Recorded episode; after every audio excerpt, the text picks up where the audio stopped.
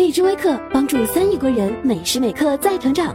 我们的课程将会准时开始，点击右上角邀请按钮，生成邀请卡，那里有一张带着您名字的二维码海报，长按保存这张海报，并分享至朋友圈或好友，给他们一个学习和成长的机会。好，今天呢，我们来学习教学的三大巨头之二——德育。大黄的第七十三页第九章德育，第一节是德育的概述。什么是德育呢？德育的概念分为广义和狭义之分。那广义的德育呢，指的是有目的、有计划对社会成员在政治、思想与道德方面施加影响的活动。说白了就是，只要对社会成员在政治、思想与道德等方面施加的活动，我们都可以称为它为德育。它既包括社会的德育，也包括社区的，也包括学校的，也包括家庭的。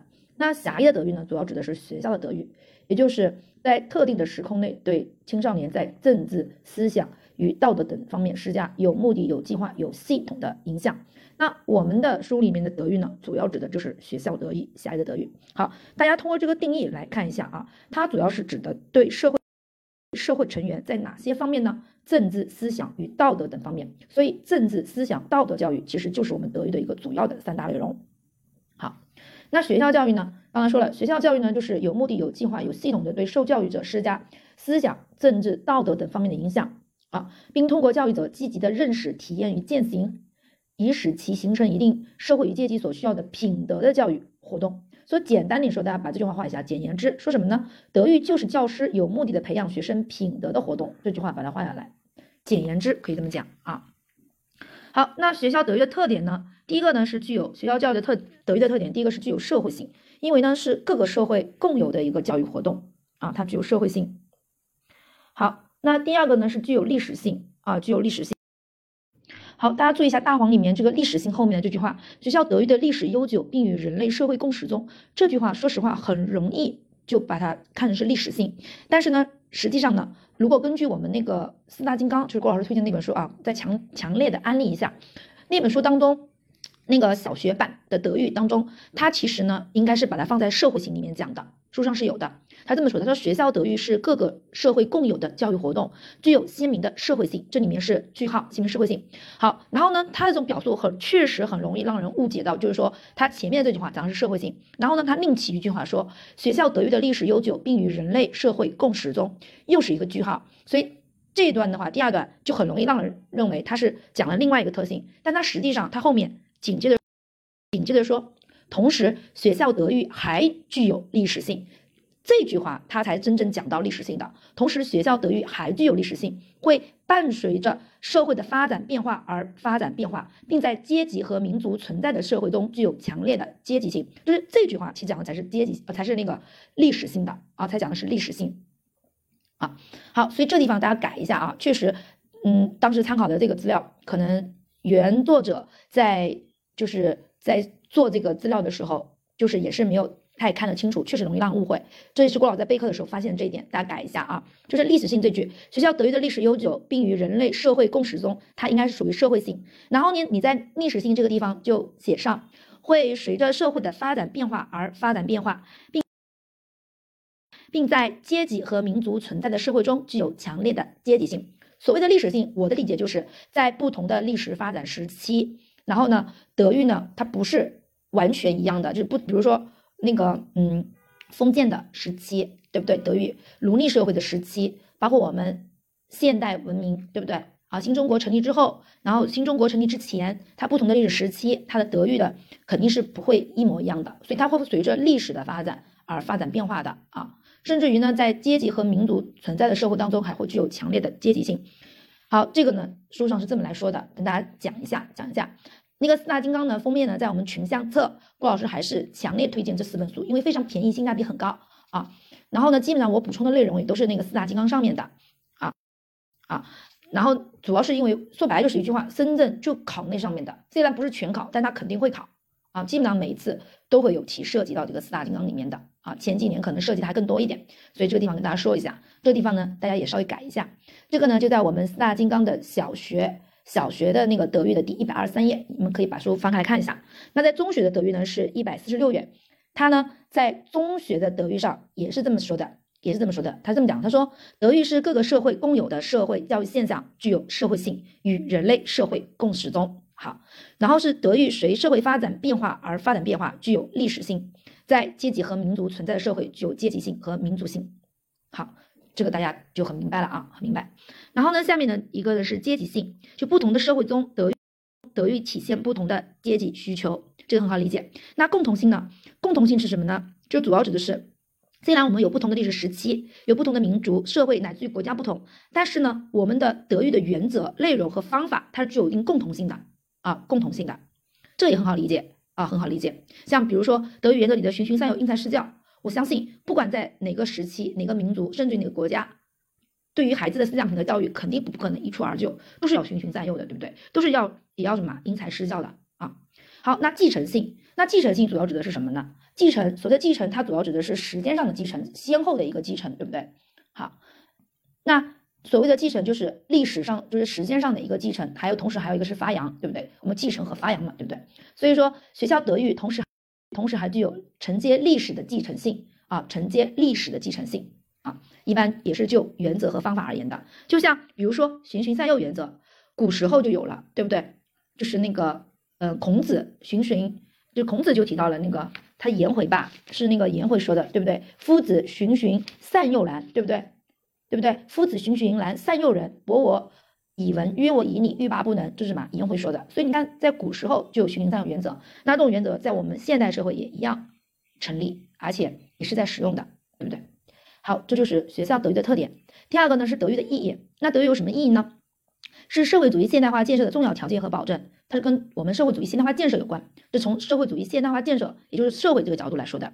第二个呢，是从青少年的健年的健康成长这个角度来说的，是青少年。第三个呢，是从教育目的这个角度来说的。所以呢，它它的意义呢，是通过三个维度：社会、青少年和教育目的这三个维度来谈的。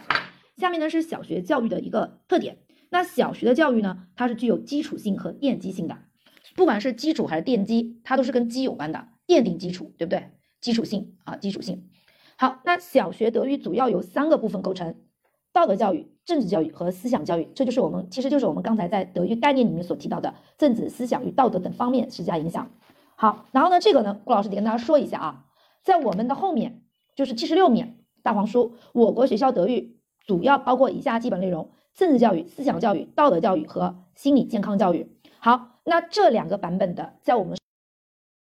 在我们深圳历史上都考过啊，都考过，跟大家先说明一下，这两个版本都考过啊，都考过的。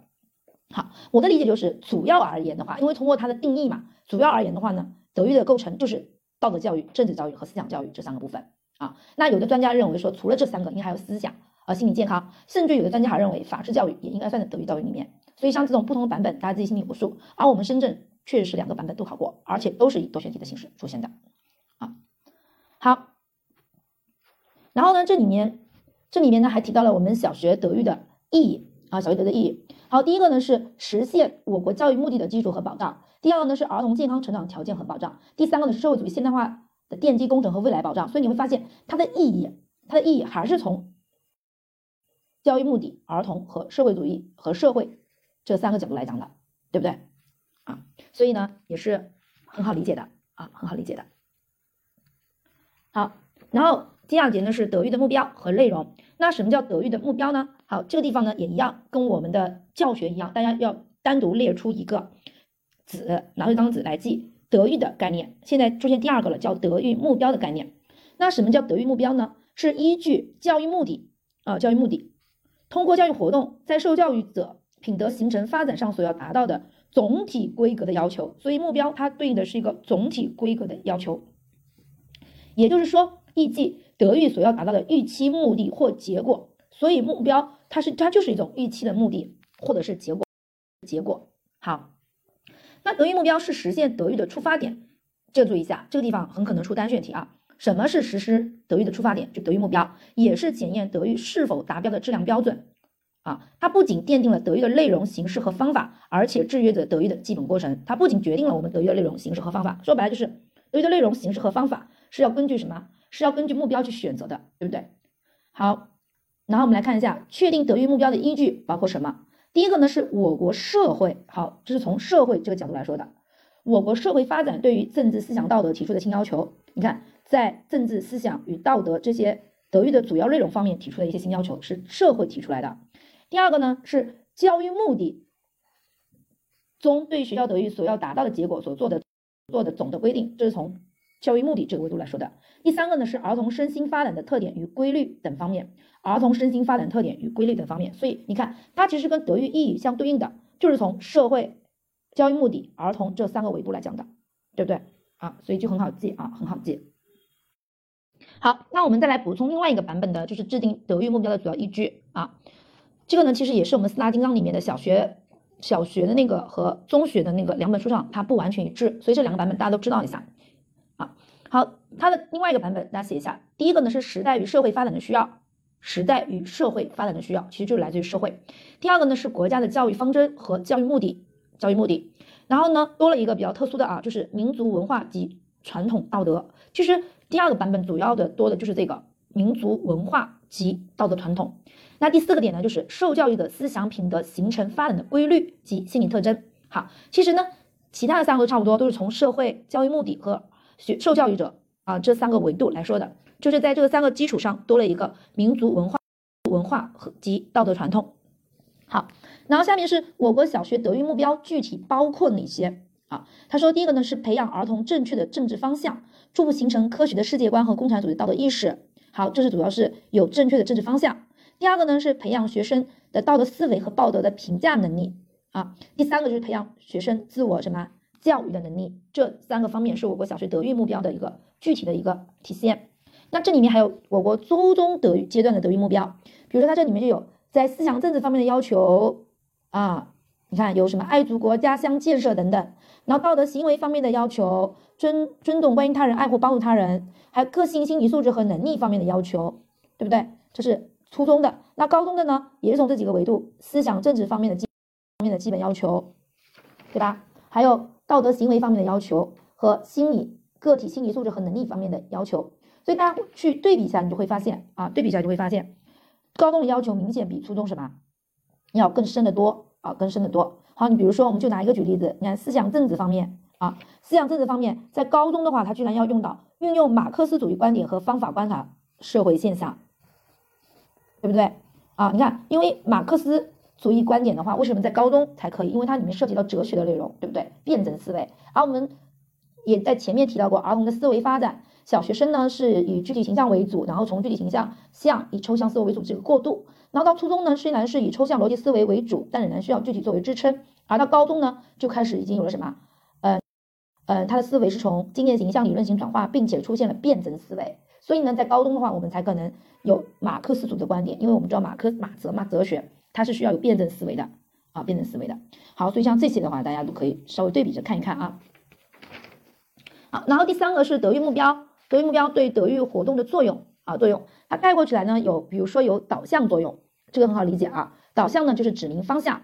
你看，导向、导向、引导方向、指明方向，所以它定义里面说是导指导着教育对象思想品德的发展方向，所以呢，它往往是跟方向有关的。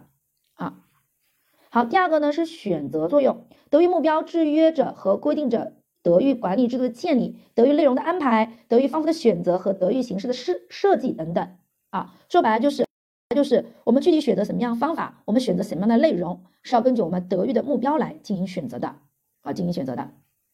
好，所以他这边举了例子，比如说我们的德育目标，大家看，例如我德育目标是培养学生树立三观正确三观，那可能我们更多的使用的就是什么说服教育法，对不对？是吧？改变他人的观点嘛，是不是？所以它是有选择作用。还有一个呢是协调啊，协调协调的话呢，主要提到了就是教育的各个方面的力量要协调一致。那我们教教育的主要来自于三大方面的力量，三股力量啊，一个是学校，一个是家庭，一个是社会。然后呢，我们需要。这三股力量拧成一股绳，也就是说，这三股教育力量一定要协调什么一致，形成所谓的教育合力。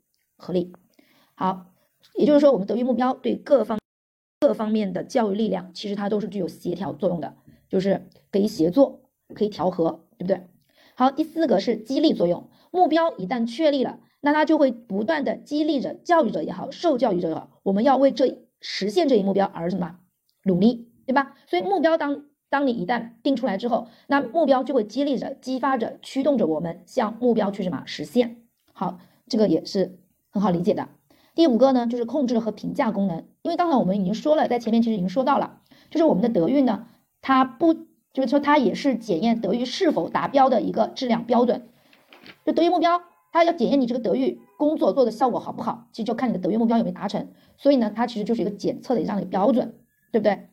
好，那就可以实现它的什么？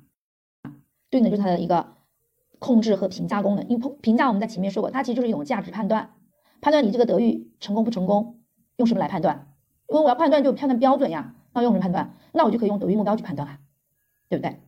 好，所以呢，大家可以看一下啊，他说第一个说教育者通过德育目标来对德育活动进行控制啊，进行控制。好，这个呢其实也很好理解，对不对？当我们在德育在德育活动的过程当中，其实可以不断去对了对照德育目标，然后呢看我们的这个这些活动德育的活动有没有偏离目标，如果偏离了，那赶紧调整过来控制，可以控制我们的德育活动德育行为，对不对？好，然后他说评价，你看德育的评价同德育目标密可分，德育目标是衡量和评价德育工作的唯一的尺度，对不对？它是衡量德育工作质量的标准，这就是德育评目标的评价功能啊。所以评价功能它其实就是质量标准，因为评价就是一种价值判断。当你去判断它有没有成功与否的时候，你肯定要依据一定的标准去判断，所以它会跟尺度、跟标准这样的词有关系、有关联。好，这是德育的。目标对德育活动的作用主要有这五个方面的作用。然后呢，第二个呢是德育的内容。那德育的内容呢，好，又是一个概念，叫德育的内容，单独写在旁边啊。德育的内容是实施德育工作的具体的材料和主题设计，是形成受教育者品德的社会思想政治准则和法纪道德规范的总和。这是德育的内容，大家一定要把它在另外一张纸上写下来啊。相似的概念要能够辨析。要能够辨析，所以呢，德育育内容呢，它既是什么？我们材我们工作的什么材料和主题设计，对吧？是形成受教育者品德的社会思想、政治准则和德育规范的总和。什么总和？准则和规范的总和，这是它的什么内容啊？内容。好，然后呢，我们来看一下啊，我们来看一下。德育内容的选择，我们要选择什么依据？刚才我们已经说了，第一个肯定就是德育目标，因为德育目标它就有选择作用，对不对？就是我们要选择什么内容，是要根据德育目标实现怎么样德育目标来进行选择的。第二个呢是受性受教育者的身心发展特点，它决定了德育内容的深度和广度，对不对？好，身心发展特点这也很好理解呀，就像我们刚刚说的，高中阶段我们才会讲到马泽，对不对？这其实就是根据身心发展特点来的，认知发展特点来的，对不对？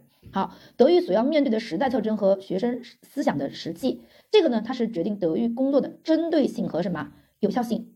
有效性。大家还记得我们之前讲过一个一个一个补充资料里面讲到，就是那个学习动机里面还记得吗？学习动机里面讲到一个间接动机，还记不记得？当时他那个材料里面就提到的是四化建设，还记得吗？当然是顾老师说的，我说这个一看就是一个比较具有历史悠久的这样的一个出处，对不对？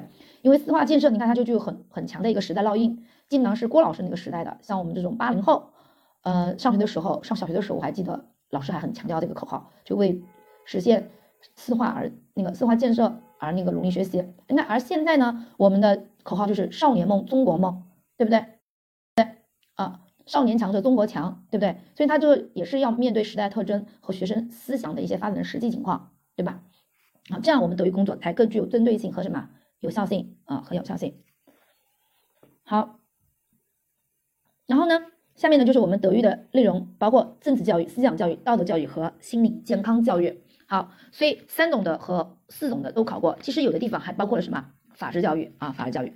好，简单来说一下，政治教育它主要包括什么？好，政治教育。好，政治教育呢主要是按照特定国家的政治观和社会对公民的一般要求，对公民进行系统的政治理论教育和法治教育以及社会主义行为规范的一个什么教育？好。那我国的政教主要包括就是马克思主义基本原理呃，基本理论教育，还有呢就是阶级教育、世界观教育和社会科学教育，这些都属于是政治教育。那思想教育，大家注意，思想我们经常搭配一个叫思想观点，对不对？观念或者是，所以思想教育呢，主要是有关有关的人生观、世界观以及相应的思想观念方面的教育啊，这是搭配。你看，比如说包括了什么呢？包括的有辩证唯物主义和历史唯物主义世界观和人生观教育。革命理想和革命传统教育、劳动教育、自觉纪律教育等等，这些都属于思想教育。那还有道德教育啊，道德教育，道德教育当中呢，其实就会提到一个社会的一个公德啊，社会公德啊。那社会公德指的是什么呢？社会公德其实指的是维护正常人际关系的一个行为习惯，是一个民族进步的标志。它首先呢，要求培养学生生有关相互尊重的人际意识啊，懂得维护社会公德的重要性，从而养成文明礼貌的行为举止等等啊。所以讲到道德教育，就不得不提一下社。社会公德啊，社会公德。好，然后呢，下面一个是心理健康教育。好，那心理健康教育的目的是什么呢？啊，它主要是培养学生良好的心理素质，然后预防心理障碍和心理疾病的一个发生，最终来促进学生身心的全面的一个发展。所以呢，对于大多数的同学来说，它主要其实就是一个发展的这样的一个，它的目的主要是为了发展。毕竟有心理障碍或心理疾病的学生在我们的学生群体当中是占有少数的，对吧？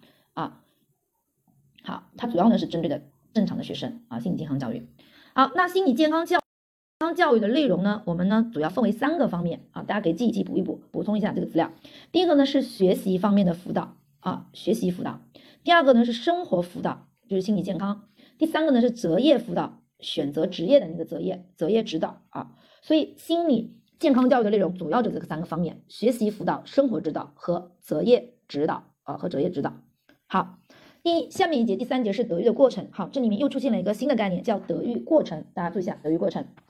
好，大家还记得我们之前讲教学教学过程的那个概念吗？还记得吗？我记得教学过程怎么说的？就是要让他掌握双击，大家还记得吗？那个是不是形成什么样什么样的品德的过程？对不对？还记得吧？好，好，那我们来看一下德育过程啊。好，又是一个新的概念了啊！它指的是教育者按德育目标对儿童在品德发展上所提出的要求，然后呢，借助于相应的德育内容和方法，进行施教传道和受教修养的统一活动过程，是促使受教育者道德认识、道德情感、道德意志和道德行为发展的过程。好，上面有一个是个体社会化与社会规范个体化的统一的这样的过程。那什么叫个体社会化与社会规范个体化呢？这个题大家知道一下，我们一般讲道德，都一般前面搭配的是社会道德；一般讲品德，我们一般搭配的是个人品德或个体的这样的一个品德，对不对？好，那实际上就是所谓的社个体社会化啊，个体社会化，也就是什么？我们每个人的思想品思想品德如果都提高了，那肯定会促肯定会促使社会道德整体的一个提升。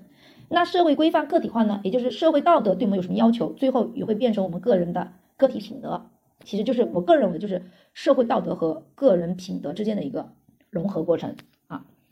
好，这就是德育过程的这样的概念啊。你看，刚才我们提了一下，我们说教学过程的时候提到，就是在整个教学过程当中，我记得其实就是一个是在知识层面，在知识与技能层面我们有所发展，对不对？就是掌握双击。然后呢，在品德层面有所发展，就是形成思想品的过程。好，那其德育过程就是在这四个方面有所发展。道德认识、道德情感、道德意志和道德行为，对吧？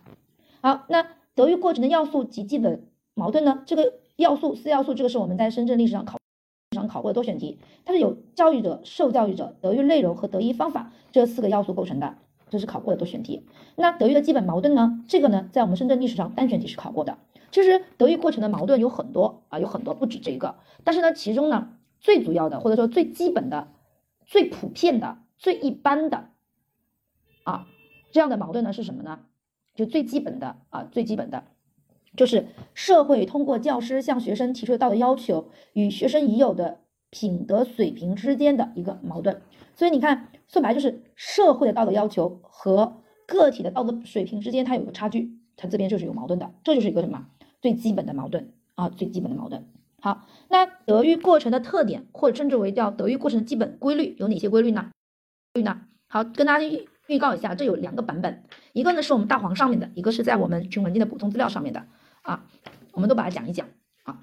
第一个呢是学生的知情意行助因素助因素统一发展的这样的一个规律。好，我们知道知情意行是构成了思想品德的四个基本的要素啊要素。好，他说德育过程就是培养什么？是培养学生品德的过程。那第一个呢就是知，也就是道德的认识。道德认识，那道德认识呢，主要是指的是什么呢？是对道德规范的理解和掌握，理解和掌握是是非善恶美丑的认识、判断和评价好，以及在这个基础上所形成的一个道德辨识啊，就是识辨的这样的一个能力啊。好，这是道德的认识。那情感呢？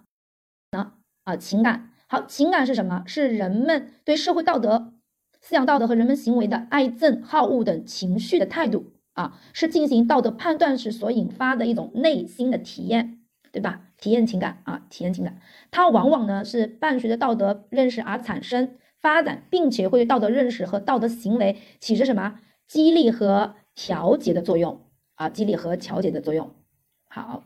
那第下面一个呢是意志，就道德的意志。那道德意志呢是道德行为，是实实实现道德行为所做的什么自觉的努力啊？自觉努力意志嘛，是人们通过理智的权衡解决思想道德生活中的内心矛盾与支配行为的力量啊。所以它是一种啊，它是一种支配行为的什么力量？是解决内心矛盾和支配行为的一种力量，它常常表现为用正确的动机战胜错误动机，用理智战胜愿望，用果断战胜犹豫，用坚持战胜动摇，对不对？好，排除来自主客观各种干扰和障碍，按照既定的目标，把道德行为能够坚持到底啊，坚持到底。好，所以这个呢，它里面的一些关键词一看就知道它是跟意志有关的，对不对？最后一个呢是道德的行为啊，行为。它其实指的是人的内在的道德认识和情感的外部行为、外部表现，是我们内在的认识和情感的一个外化，可以这么理解吧？这句话圈出来啊，是衡量人们品德的重要标志，重要标志。然后呢，还有一个注意一下，它是通过练习或实践形成的啊。好，所以道德行为包括一般的行为和经过多次练习所形成的道德行为习惯啊。然后行为呢，要是会受到认识、情感和意志的支配、调节，同时呢又影响的，又反过来会影响我们的认识、情感和意志。好，所以道德行为是衡量人们品德的重要的标志。现在知道了，衡量人们品德的重要标志是什么？就是看你有没有相应的道德行为。好，那下面呢，这个知情意行之间的关系是什么呢？啊，我们来看一下啊，看一下。好，这里面提到了啊，提到了，他说德育过程的一般顺序。大家注意一下，一般顺序是什么？一般顺序可以概概括为提高道德认识、陶冶品德情感、锤炼品德意志和培养品德习惯。所以一般顺序是知情意行。注意一下啊，这考过的啊，你看看题看清楚，他问的是一般顺序，还是问的是具体实践过程中是多端性？不是所有的都是多端性啊，你要看清楚题目问的是什么。好，这里面呢就有有经验的班主任会把德育过程概括为四句话。晓之以理，动之以情，持之以恒，导之以行。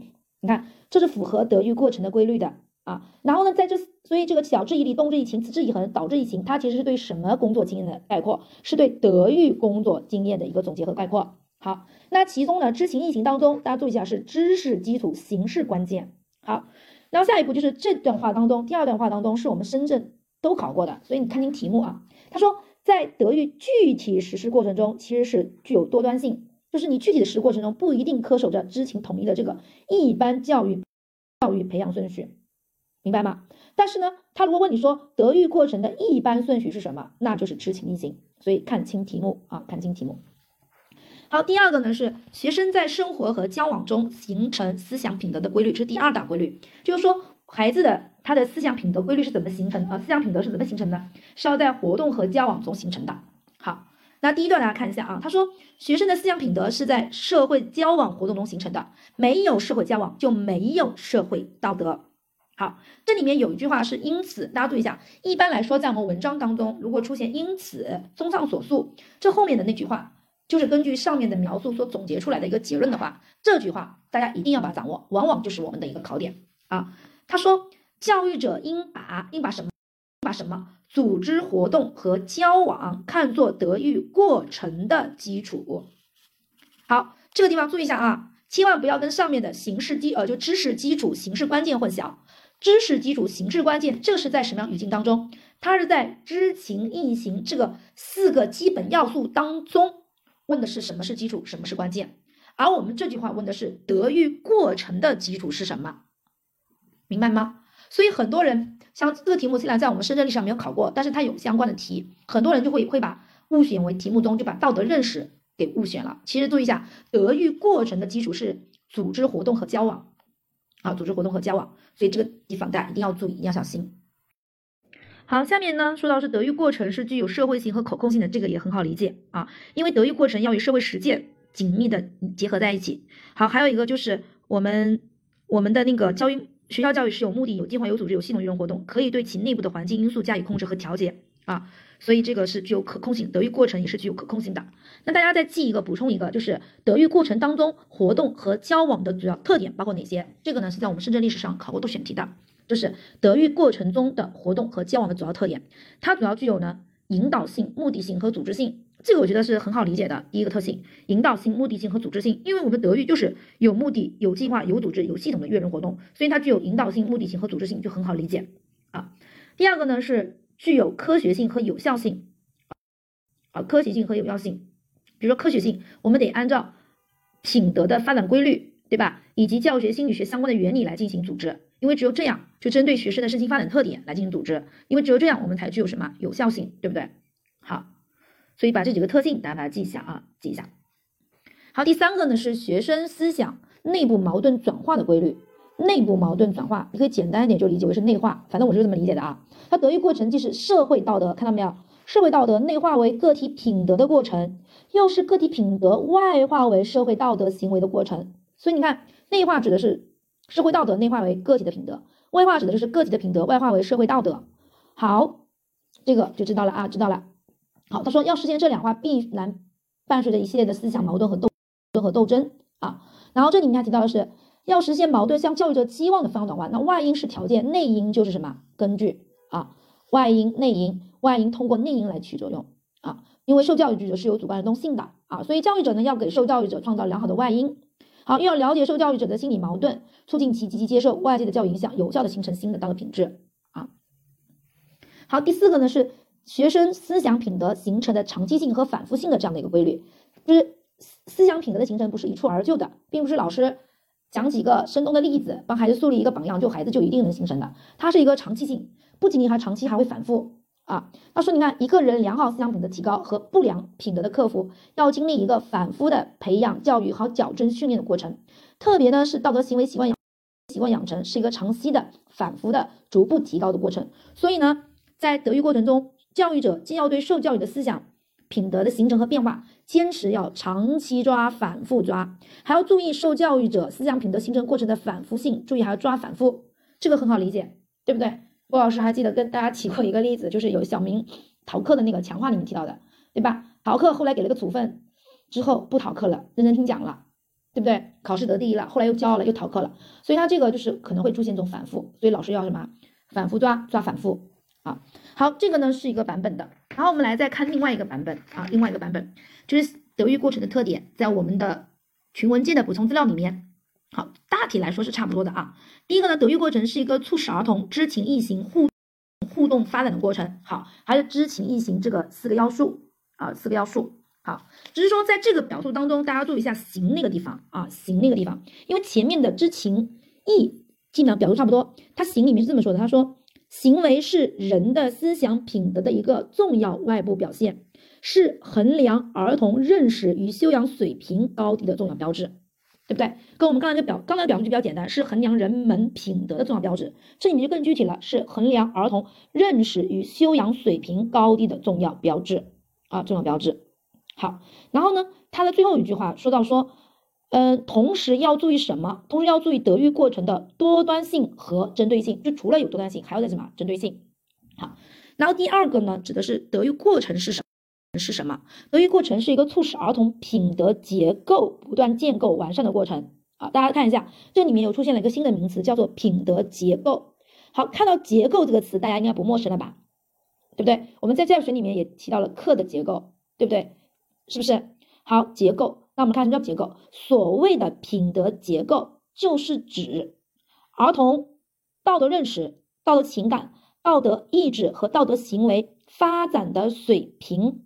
好，所以所谓的结构就是构成。那说白了，品德的构成其实主要就是知情意行这四个方面的构成。那品品德的结构其实就是看这四个构成成分的一个发展水平，对不对？表现为什么呢？表现为学生道德判断能力和道德行为能力的高低啊，高低，高低。好，这里面他也说了，他说啊，他说。而这种结构的组织和转化所产生的建构的过程，就构成了道德的发展，从而促使学生道德品质从低阶段上升为高阶段，从不平衡转向均衡发展。啊，均衡发展。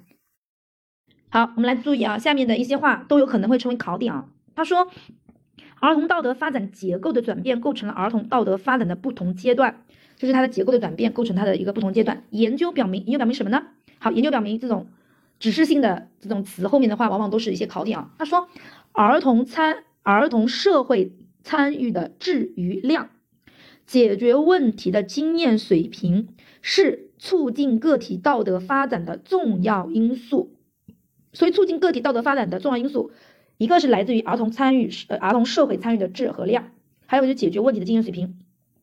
而要引发和提高儿童全身心投入道德情境，那关键是什么？来看，关键是就后面是不是也是考点啊？关键关键是激发学生的道德冲突，促使学生积极承担社会角色。体验相应的道德责任和行为，在冲突产生、解决、再产生和再解决中，推动结构的转换和重组，促使儿童道德阶段形成啊形成。好，所以它的关键是激发学生的道德冲突啊。好，那第三个是德育过程是一个多种因素互动、反复且长期的逐步提高的过程。好，那我们来看一下啊，他说的所谓多种因素的互动，这些因素包括什么呢？遗传、环境、教育。对不对？还有来自于不同教育力量、学校、家庭、社会的不同作用，以及学生实践形式的等等等等，对不对？好，这个过程当中大家要注意一下啊。所以啊，所以也是也是指向的是结论性的话，要注意充分发挥学校教育的什么主导作用。这个我们提到过，对不对？好，学校教育在这个德育的过程中，它主要起到是一个主导的作用啊，主导作用。好，所以呢，它这里面起到了说学校要怎么样？就学校可以做哪些事情？大家可以看一下，一个分号就是一个点，对不对？学校要主动同家庭和有关社会机构取得联系，相互协作，及时交流学生的表现情况，共同研究德育问题。好，这是一个点。好，第二个点，学校要联合家庭与有关社会机构，有目的、有计划的控制、调节环境对学生的影响，消除不良的影响。这是第二个点，就学校可以做的。第三个点是学校要努力提高学生识别善恶、是非和抗腐蚀的能力。能自觉抵制各种错误思想的影响。好，你看，所以学，所以学校可以做的事情，也就是学校在哪些方面来发挥主导作用？这三个方面啊，这三个方面，一个分号就一个点，在长期的反复作用下，逐步提高小学生的德育发展水平。好，最后一个是德育过程是一个儿童自我教育能力逐步提高的过程，是自我教育能力。这里面提到一个专业名词叫自我教育能力，对不对？好，然后大家来看一下啊，他说。第三行说，只有注意培养与提高学生的这种能力，那这种能力指的肯定自我教育能力，对不对？德育才能顺利有效的进行。同时，大家注意一下，同时他说，自我教育能力又是学生品德发展程度的一个重要标志。好，自我教育能力又是学生品德发展程度的一个重要标志，对不对？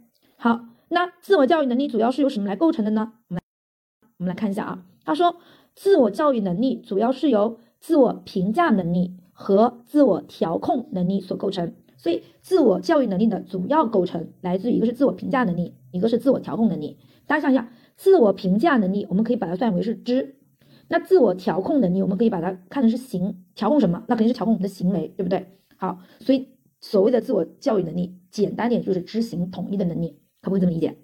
好，他说自我评价能力是进行自我教育的认识基础，你看，认识基础。好，自我调控能力是在自我评价的基础上建立起来的，自觉调节、控制自己思想与行为的能力，看到没？所以就是自我教育能力，其实简单来说就自我统一的这样的一个能力啊。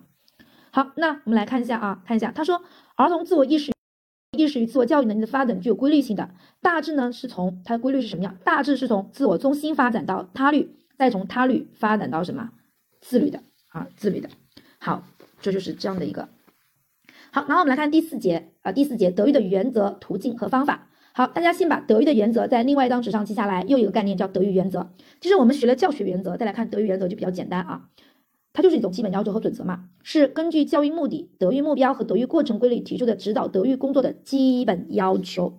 那我国中小学德育的主要原则是什么呢？那这个德育原则呢，我打算是按照补充资料上面讲，因为补充资料上面的那个更加详细。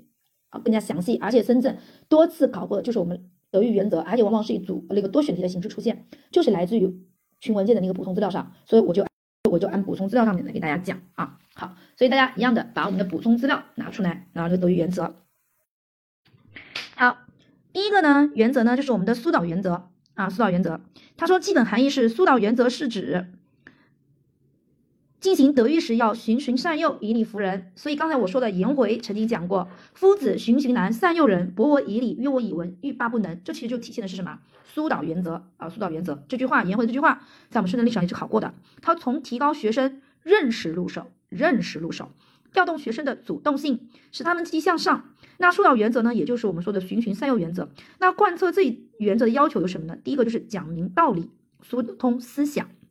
好，第二个呢是因势利导，循循善诱。第三个大家注意一下，叫以表扬激励为主，坚持正面教育。所以有的书上也称我叫正面疏导啊。好，像这种贯彻这一原则的要求，它往往是以多选题的形式出现的，大家小心啊。第二个呢是导向性原则，导向导向引导指明方向。所以导向性原则是进行德育时要有一定的理想性和方向性，理想性和方向。大家知道它叫理想吗？理想是指向未来的，对不对？啊，它其实也就是方向，对吧？未来的方向是不是？所以是以指导学生向正确的方向发展。在我国呢，德育工作要把无产阶级的政治方向放在首位，政治方向对学生的德育要求要同共产主义目标相联系。目标，目标，目标是什么？预期未来的结果嘛。啊，贯彻这一原则的要求，第一个是坚持正确的政治方向，第二个呢是德育目标必须符合新时期的一个方针政策和总任务的要求。好，德育目标，我们知道目标就是预期的结果，对不对？要把德育的理想性和现实性结合起来，理想对应的是未来，对不对？要把未来和现实结合起来啊，都其实它那个目标也好，理想也好，它其实指的就是一个未来的方向。好，第三个是知行统一原则，知行统一。好，知行统一原则指的是什么呢？是指的是教育者在进行德育时，既要重视对学生进行系统的，大家看一下，系统的思想道德的理论教育，啊，思想道德的理论教育，而且是系统的进行。好，同时要重视重视组织学生参加实践的锻炼，要把认识，要把提高认识和行为养成结合起来，使学生能够做到言行一致。好，那我们来看一下，看一下。贯彻这一原则的要求需要什么呢？第一是加强理论教育，那加强理论教育其实就是提高学生的一个道德认识啊。理论教育对应的是认识层面的。那第二个呢是引组织和引导学生参加社会实践，通过实践活动加深认识，增强情感体验，养成良好的行为习惯。第三个就是学生的评价和要求要坚持知行统一的原则。最后一个就是。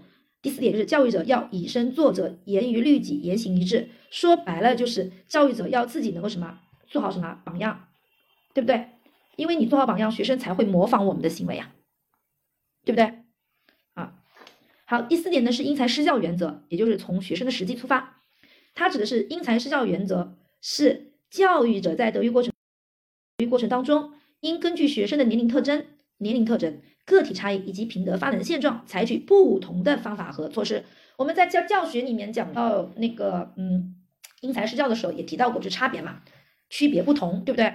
加强德育的针对性和时效性。好，然后呢，贯彻这一原则，我们需要注意的是什么呢？以发展的眼光，客观、全面、深入的了解学生，正确认识和评价当代青少年学生的思想特点。你看，强调要了解学生的特点、特征，然后根据不同年龄学生的特点。选择不同内容和方法进行教育，防止一般化、成人化和模式化。最后一个就是注意学生的个别差异、特点和差异，对不对？好，我在我们深圳历史上呢，考过一个孔子的一个句话，大家可以写一下啊：视其所以，以观其所由，啊，察其所安。问孔子的这句话，它其实是说明了德育的什么原则？它就是说明了德育的什么？因材施教的原则，还有一句话呢，也是考过的，叫做“一把钥匙开一把锁”。这句话呢，体现的也是因材施教的原则，大家可以在旁边批注一下，记一记啊。第五个呢，是尊重、信任与严格要严格要求学生相结合啊，相结合。好，他说在这一原则当中呢，我们既要尊重、信任学生，要对学生提出严格的要求，把严和爱有一个结合起来啊。这一原则是教育者正确对待受教育者的基本的情感和态度啊，情感和态度。他在德育工作中，尊重、信任和严格要求是辩证统一的啊。好，好，尊重和信任是严格要求的前提啊，这个其实很好理解，对不对？只有只有你给了学生足够的信任和尊重，哪怕你对出提对学生提出一些很严格的要求，学生也会怎么样啊？也会积极的响应，会遵守的，对不对？而不会跟我们老师产生什么敌对啊。好，正如企业数年教育家马卡宁克所说，要尽量多的要求一个人，也要尽量多的尊重一个人啊，尊重一个人。所以，爱是严的基础，也是爱的体现。好，只有把这两者结合，我们才能达到最大效果。好，那贯彻这一要求需要什么呢？第一个是教育者要有强烈的事业心啊，事业心、责任心及尊重、热爱学生的态度。好，尊重、热爱学生的出来了。好，下面一个就是教育者应根据教育目的和教育目标，对学生严格要求、认真管、认真管理出来了。第三个是教育者要从学生的年龄特征和品德状况出发，提出适度的要求，并且坚定不移的贯彻到底。啊，好，那关于尊重学生、严格要求相结合，我们深圳历史上曾经考过一个明代的教育家王阳明所讲的一句话，大家在刷题的时候看到，其实哪怕你不明白王阳明那句话什么意思，但你看到。那句话你知道，他是选尊重与严格要求相结合就行了。就是大抵童子之情，乐西游癌，淡居简，如草木之始萌芽，舒畅之则调达，催老之则衰萎。今教童子，必须其趋向鼓舞，中心喜悦，则其进自不能已。就这一段话，反正你看到了，你不管，你就选那个尊重学生、因为要求相结合就可以了。好，好，那第六个呢是。依靠积极因素克服消极因素的原则，也称之为叫长善救失原则。他说，在这个原则当中呢，教育者要善于依靠发扬学生自身的积极因素，自身的调动学生自我教育的积极性，克服消极因素，以达到长善救失的目的。好，贯彻这一原则的要求，那就是第一个是教育者要能够一分为二的观点，全面分析、客观的评价学生的优点和不足。对不对？说白就是因为你要，既然你要用学生自身的优点去克服他的缺点，那我们就得什么？辩证的看待学生，对不对？既要发现他优点，也要发现他缺点。好，第二个就教育者要有意识的创造条件，将学生思想中的消极因素转化为积极因素。第三个呢，就是教育者要提高学生自我认识、自我评价的能，评价的能力，启发他们自觉思考，克服缺点，发扬优点。好，大家毕竟优点和缺点，我们老师去发现，其实呢，再怎么全面分析。他肯定有些优点和缺点，我们是没办法去发现的，那只能靠学生什么自己去发现自己有什么优点，因为最终他的积极因素能不能克服消极因素，其实还要需要他自己的一个主观能动性，他愿不愿意用把他的积极因素扩大，然后带动把消极因素给转化了，对不对？好，所以是要启发他们自觉思考，克服缺点，发扬优点。好，第七个呢，就是积极教育和个别教育相结合的原则。好，这里面呢说白了就是我们要把积极的教育和个别的教育要有机的结合起来。好，就是依靠集体教育，每个学生同时通过个别学生的教育来促进集体的形成和发展。这个呢，也是马卡宁科所总结的一个教育经验，它也被称为叫平行教育原则。平行教育原则。好，那我们来看一下贯彻这一原则，它需要的是建立健全的学生集体。好，集体这个词出来了，丰开展丰富多彩的集体活动。集体这个词出来了。充分发挥学生集体的教育作用。第四个是加强个别教育，个别出来了，并通过个别教育影响集体，增强集体的生机和活力。啊，好，这个，然后我们来看一下第八个，第八个啊，正面教育与纪律约束相结合的原则。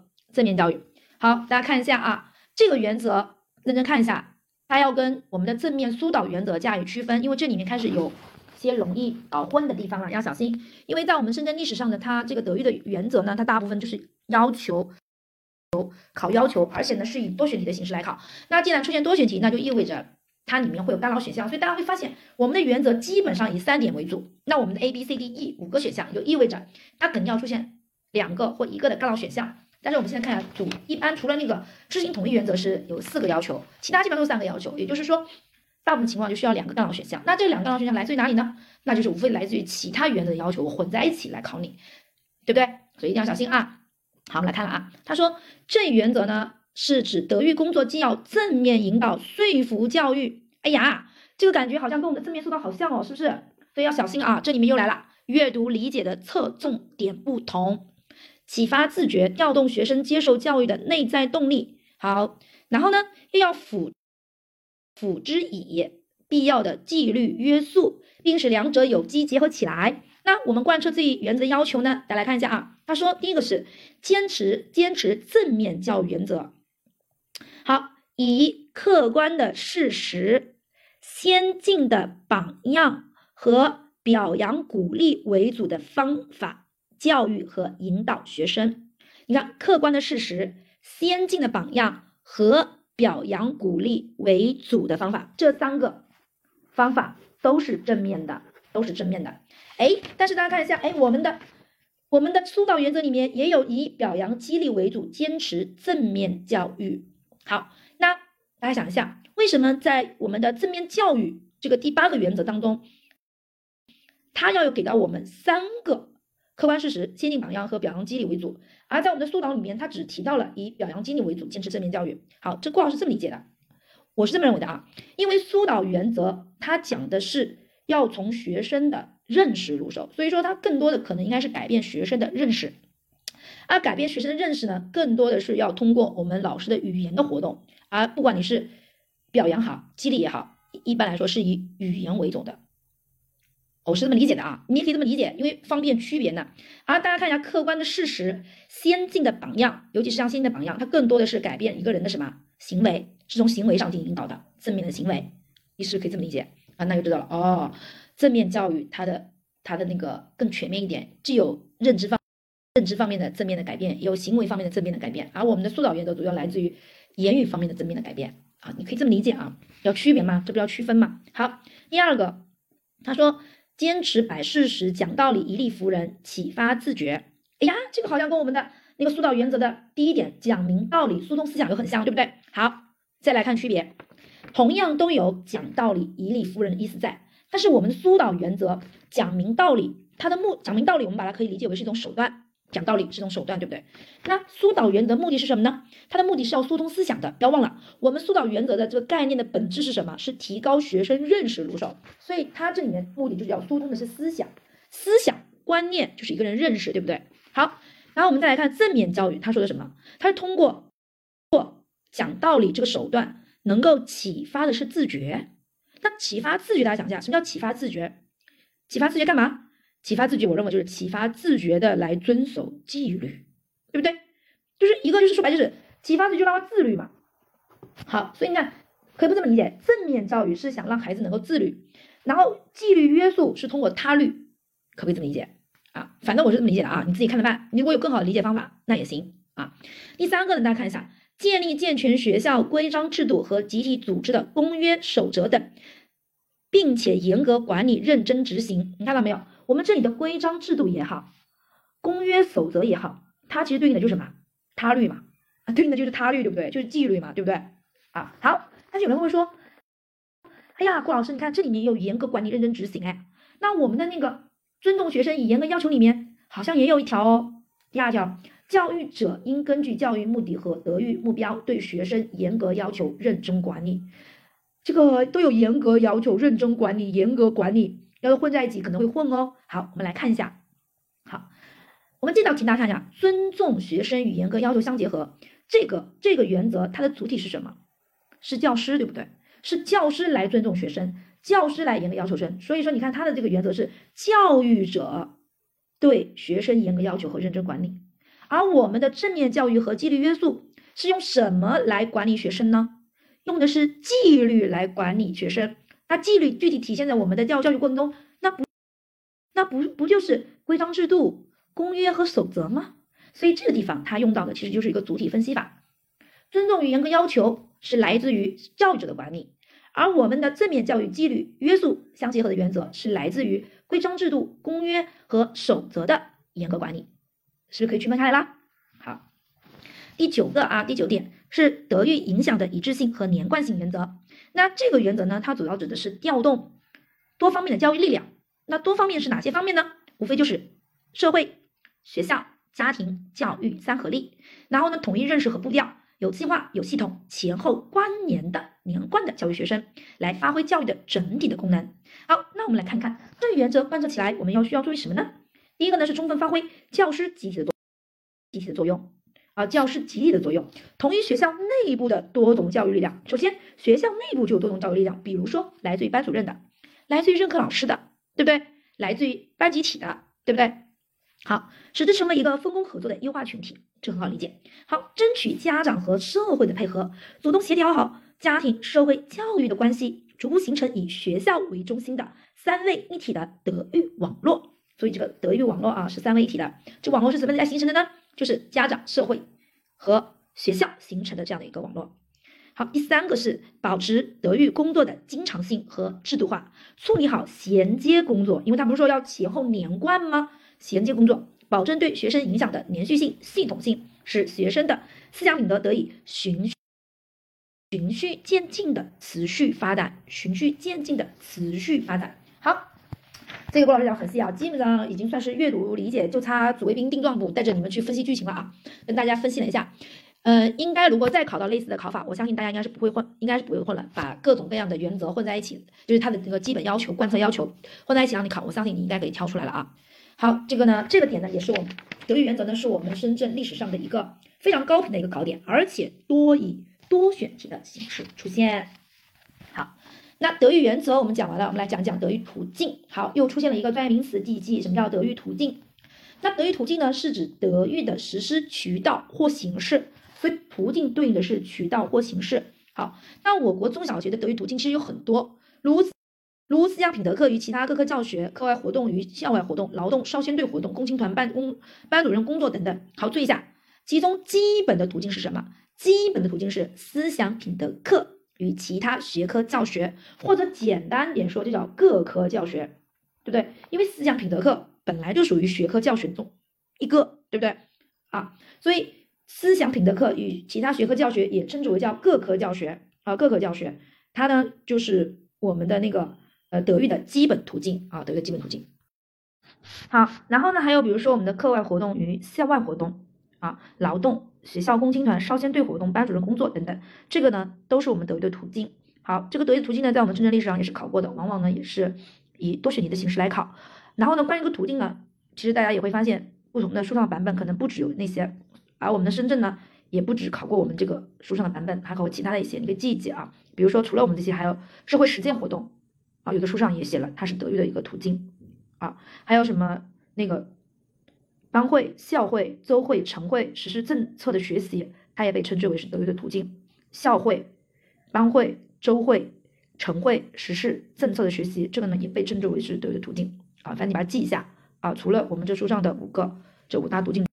途径之外，可能还会有两个，甚至于可能还不一定止，因为不同的版本书上，郭老师也不可能把世界上所有的书都看全，对吧？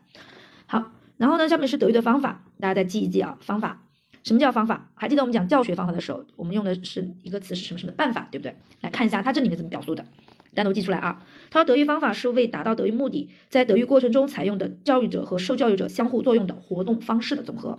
它这里面就说的不是办法了，是活的活动方式的总和。把它单独记下来，它包括了教育者的施教传道的方式，哎，用了另外一个词方式，看到没有？活动方式啊，你看，而我们教学教学方法的时候用的是办法和受教育者的受教修养方式。好，那我们来看一下我国中小学中小学教育方法主要有什么呢？第一个是说服法，说服法。好，说服法呢主要是通过摆事实、讲道理，使学生提高认识啊，提高认识，形成正确观点的方法。所以说服法呢，主要也是从我们孩子的认识入手。然后呢，说服法呢是对学生进行的基本方法，主要包括的是语言进行说服的方式，言语说服，包括讲解、谈话、报告、讨论、阅读书籍、报刊等，还是一样的口头言语和书面言语。然后呢，还有一个是运用事实进行说服的方法，参观、调查、访问。所以大家注意一下，说服包括言语说服和事实说服这两个说服。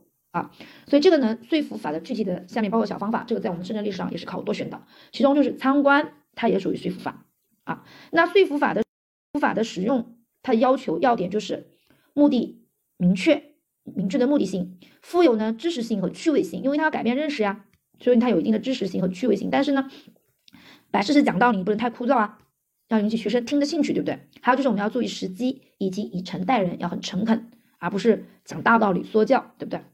第二个呢是榜样法，榜样法呢，主要是以他人的高尚的思想、模仿的模范的行为和卓越成就来影响学生品德的方法。那榜样一般包括我们这个书上呢，主要给到是，比如说伟人的典范、典范跟榜范呃跟那个榜样，示范教育者示范，学生中的好榜样等等。大家注意一下，教育者的示范，教育者并不局限于是谁啊？是教师、家长，他也是教育者啊。所以，所以教育者大，教育者大家不要去狭义的认为啊。还有一个就是呢，大众传媒的艺术形象，它也可以成为我们的榜样。大众传媒的艺术形象也可以成为我们的榜样啊。好，那运用榜样法要注意的以下几点：第一个呢是选好学习的榜样；第二个呢叫激起学生对于榜样的敬慕之情。你刚才选一个榜样，他如果对这个榜样无动于衷，没有什么感觉，所以榜样做什么，他也不会跟着做什么。好，所以第三个就是引导学生用榜样来调节行为，提高修养。第三个呢是锻炼法啊，锻炼法，锻炼法呢就是有目的的组织学生进行一定的实际活动，以培养他们良好品德的方法。那锻炼法呢主要包括练习、制度、委托任务或组织活动。这锻炼法的具体包括当中，练习、委托任务和组织活动，大家可能是比较好理解的。那这个制度，大家可大家可能会觉得说有点难理解，为什么说制度是锻炼法？我的理解就是这个制度这个词，它虽然是个名词，但是你要把它名词动词化，就是制定制度并执行制度的意思。所谓的制度其实就是规章制度，它就是纪律嘛，用纪律来用纪律来约束自己嘛，形成良好的行为习惯嘛，对不对？啊，可以这么理解，反正我是这么理解的啊。好，运用锻炼法。注意的要求是：第一个要严格坚持严格要求；第二个就是调动学生的主动性；第三个就是注意检查和坚持啊，坚持。好，第四个呢是陶冶法。陶冶法呢主要是通过创设良好的情境，潜移默化的培养学生的品德的方法，主要包括三大方面，这个也是考多选题的。第一个呢是人格陶冶，也叫人格感化，有的地方就直接把它称之为叫师爱，就来自于教师的爱。然后第二个呢是环境陶冶，第三个是艺术陶冶。那陶冶法我们所要它的一个。基本的一个要求就是创设良好的情境，因为陶冶陶冶它跟情感是有关系的，所以它有的有个情境，因为情境嘛，一般就是充满情感的，跟情有关。第二个呢，它往往是要与启发说服相结合，因为我们说它因为有个词叫潜移默化的培养学生品德，那潜移默化呢，往往呢它更多的偏向于是一种暗示，而我们的说服呢，它偏偏偏向于是一种明示，所以如果有的时候。光潜移默化、光暗示的话，可能对方 get 不到，对不对？接受不到你这个信息，那其实也要把暗示跟明示要结合起来，所以就要以启发、说服相结合。第三个呢，就是引导学生参与情境的创设，所以情境不仅仅是老师创设，最好能把学生也参参与进来，让学生参与进来。好，第五个是表扬、奖励与批评处分法，有的地方也称为是品德评价评价法啊，品德评价法。好，那我们一般来说的话呢，表扬呢一般分为一般的赞许和表扬两种，对不对啊？奖励呢，可以颁发奖状啊，发给奖品啊，授予称号。那处分呢，一般有警告、记过、留下查看和开除学籍。大家注意一下，开除学籍的话呢，在义务教育应该是肯定不可以的啊，义务教育是肯定不可以的啊。好，那我们运用奖励与处分的注意有几点要求，第一个是公正、公平、正确、合情合理，要掌握公平公正。说白了就是老师要一碗水端平，对吧？不管对于什么样的学生，只要犯错，就要给予什么相应的一些批评，对不对？只要是他做得好的，我们都给表扬，所以要公平公正。第二个就是发扬民主，获得群众支持。最后一个是要注意宣传和教育啊，还注意宣传和教育。这个呢就是表扬奖励拼处分法。好，然后呢下面一个是修养法啊啊，修养法也称为叫自我修养法或者是自我教育法啊啊好，然后呢这里面呢就提到说是在教师引导下，学生通过自觉学习、自我反思和自我调节，使品德。使自身的品德不断完善的一种重要方法。它主要包括，比如学习座右铭、励志、自我批评和慎独等等。其中呢，座右铭呢，我们深圳历史上是考过的啊，是考过的座右铭啊，座右铭。好，比如说还有一些名人名言，曾子曾经强调“吾日三省吾身”，对不对？像这个就体现的什么？自我修养法，自我的反思嘛，对不对？好，第四点呢是德育模式啊，德育模式。好，又出现一个专业名词叫德育模式。德育模式呢？实际上呢，是对于我们在德育实施过程中的道德与道德理论、道德内容、德育的手段、德育方、德育的方法、德育的途径等等等等的组合方式啊，组合方式。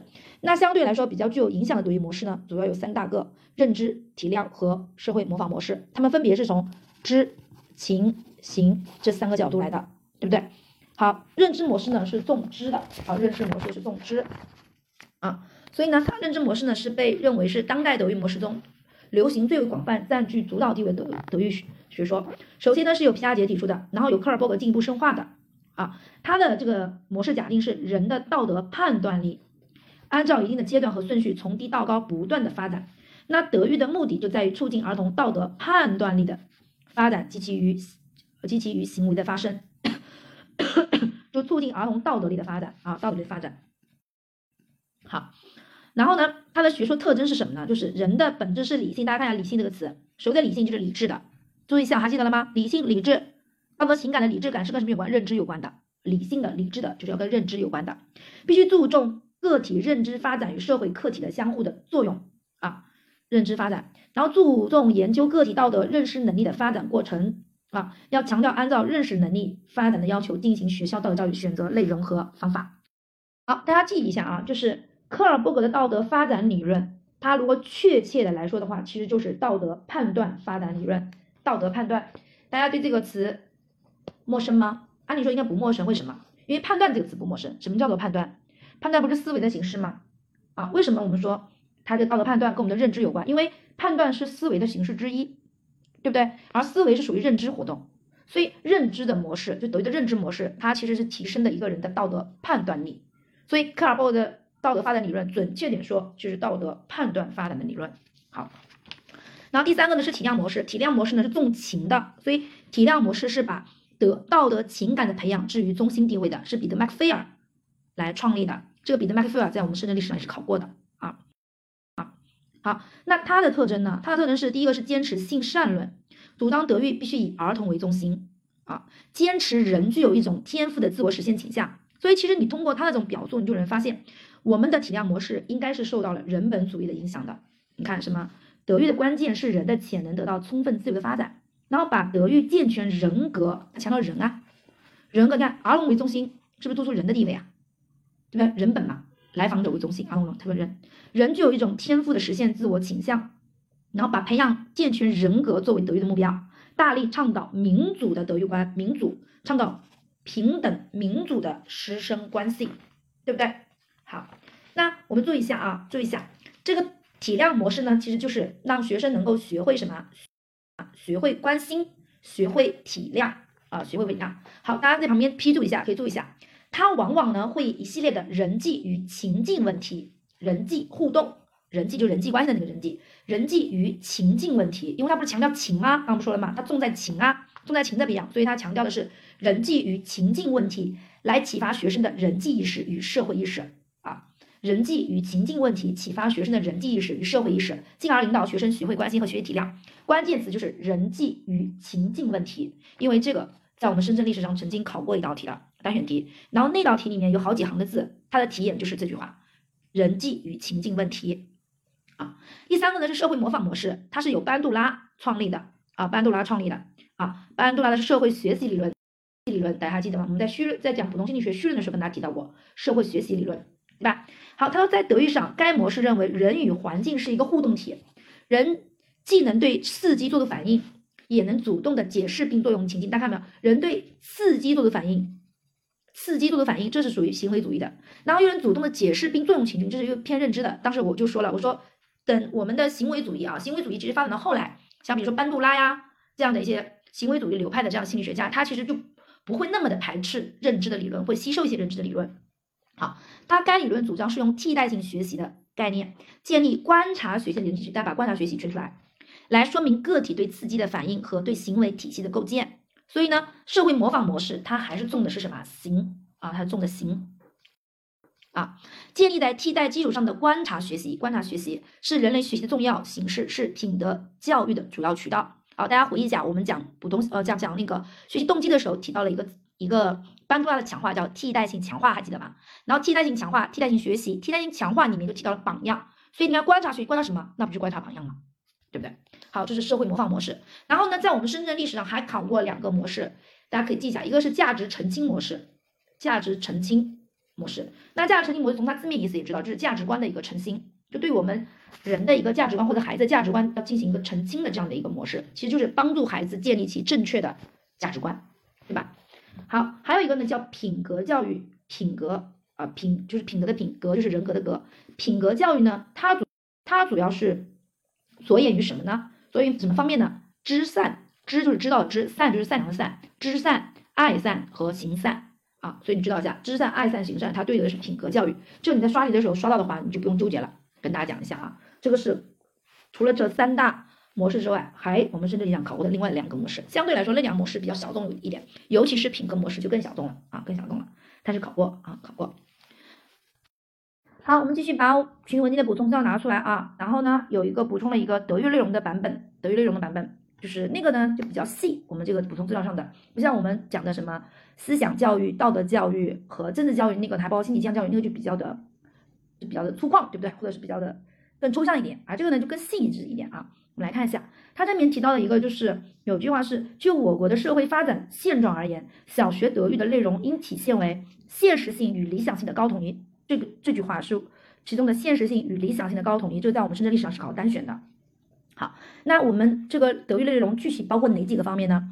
第一个呢是爱国主义教育啊，第一个是爱国主义教育。爱国主义教育的话，大家看一下，正好是五个点，正好五个点。它如果要出题的话，正好就是五个选项，也也很好选啊。它你看，第第一个里面是帮助儿童从小培养热爱祖国的深厚情感，爱祖国。第二个呢是有民族和祖国两者，民族和国家啊，民族和国家。第三个的表述当中是了解我国各民族，有各民族，对不对？下面有什么民族利益和国家利益，对不对？第四个是热爱本民族与国家，民族国家。第四个呢是重视各民族的传统美德教育。好，所以我们总结一下，如果在我们的这个选项当中看到了祖国、民族、国家这几个关键词的话，嗯，大概率应该是选什么？爱国主义教育，对不对？好，第二个呢是理想教育。理想我们说过了，它是一种积极的幻想，是指向未来的，对不对？是对美好未来的向往和追求，是不是？好，那理想教育说白了就是你提到理想，你不提不得不提另外一个词，就是现实。对吧？所以理想教育要让它能够实现，有实有实现的可能性，那其实就要跟客观现实其实要有一定的联系的。好，那我们来看一下啊。好，第一个是教育者应充分理解、尊重并正确对待儿童所具有的理想的现实性与丰富性。所以你看，理想要有现实性和丰富性，对不对？理想。第二个呢，就是帮助儿童理解理想对于人生发展所需要重意义，并对其进行正确的诱导。啊，诱导。好，然后呢，这地方还要你看，提高他们分辨正确理想与错误打算的能力。说白就是你要区分理想和幻想之间的区别，对不对？而不是幻想、空想、空想说错了啊，就是要区分理想和空想之间的区别，对不对？一个是积极的，一个是消极的。好，然后呢，帮助他们自觉的将个人的理想、个人理想与民族国家利益发展结合起来，逐步的树立起为民族利益和国家利益而奋斗的远大理想啊，这都是有理想的理想这关键词出现的。好，第三个大家注意一下。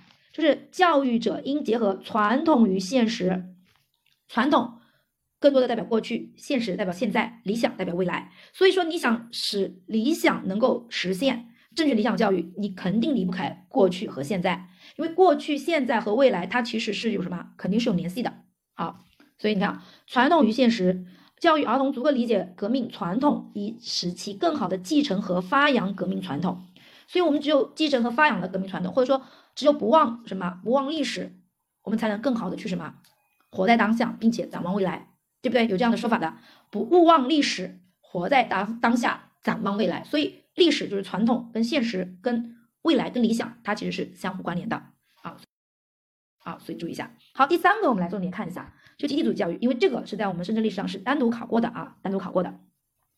好，它集体主义是社会主义成员之间。以及个人和集体、个人和国家关系的一个基本特征啊。那我们要鼓励人们发扬国家利益、集体利益、个人利益相结合的社会主义集体主义精神，既要维护国家和集体利益，同时呢也要调动个人的积极性和创造性。那它主要的内容，大家会发现这三点里面，第一点，教育儿童关心热爱集体，有集体这个词，成为集体的一员。第二点是用集体主义精神来调节精神，有集体这个词。第三点是初步了解个体在集体中的地位和作用，正确认识个人与他人、个人与集体之间的关系。并在此基础上培养起尊重他人与服从集体的意识。好，你会发现在集体教育的这三个方面里面都离不开集体这个词。为什么郭老师要这样强调呢？好，我们先跳一跳啊，先看到第五个人道主义与社会公德教育。社会公德这个词陌不陌生？不陌生。我们在前面讲到德育内容的时候，其中讲到道德教育。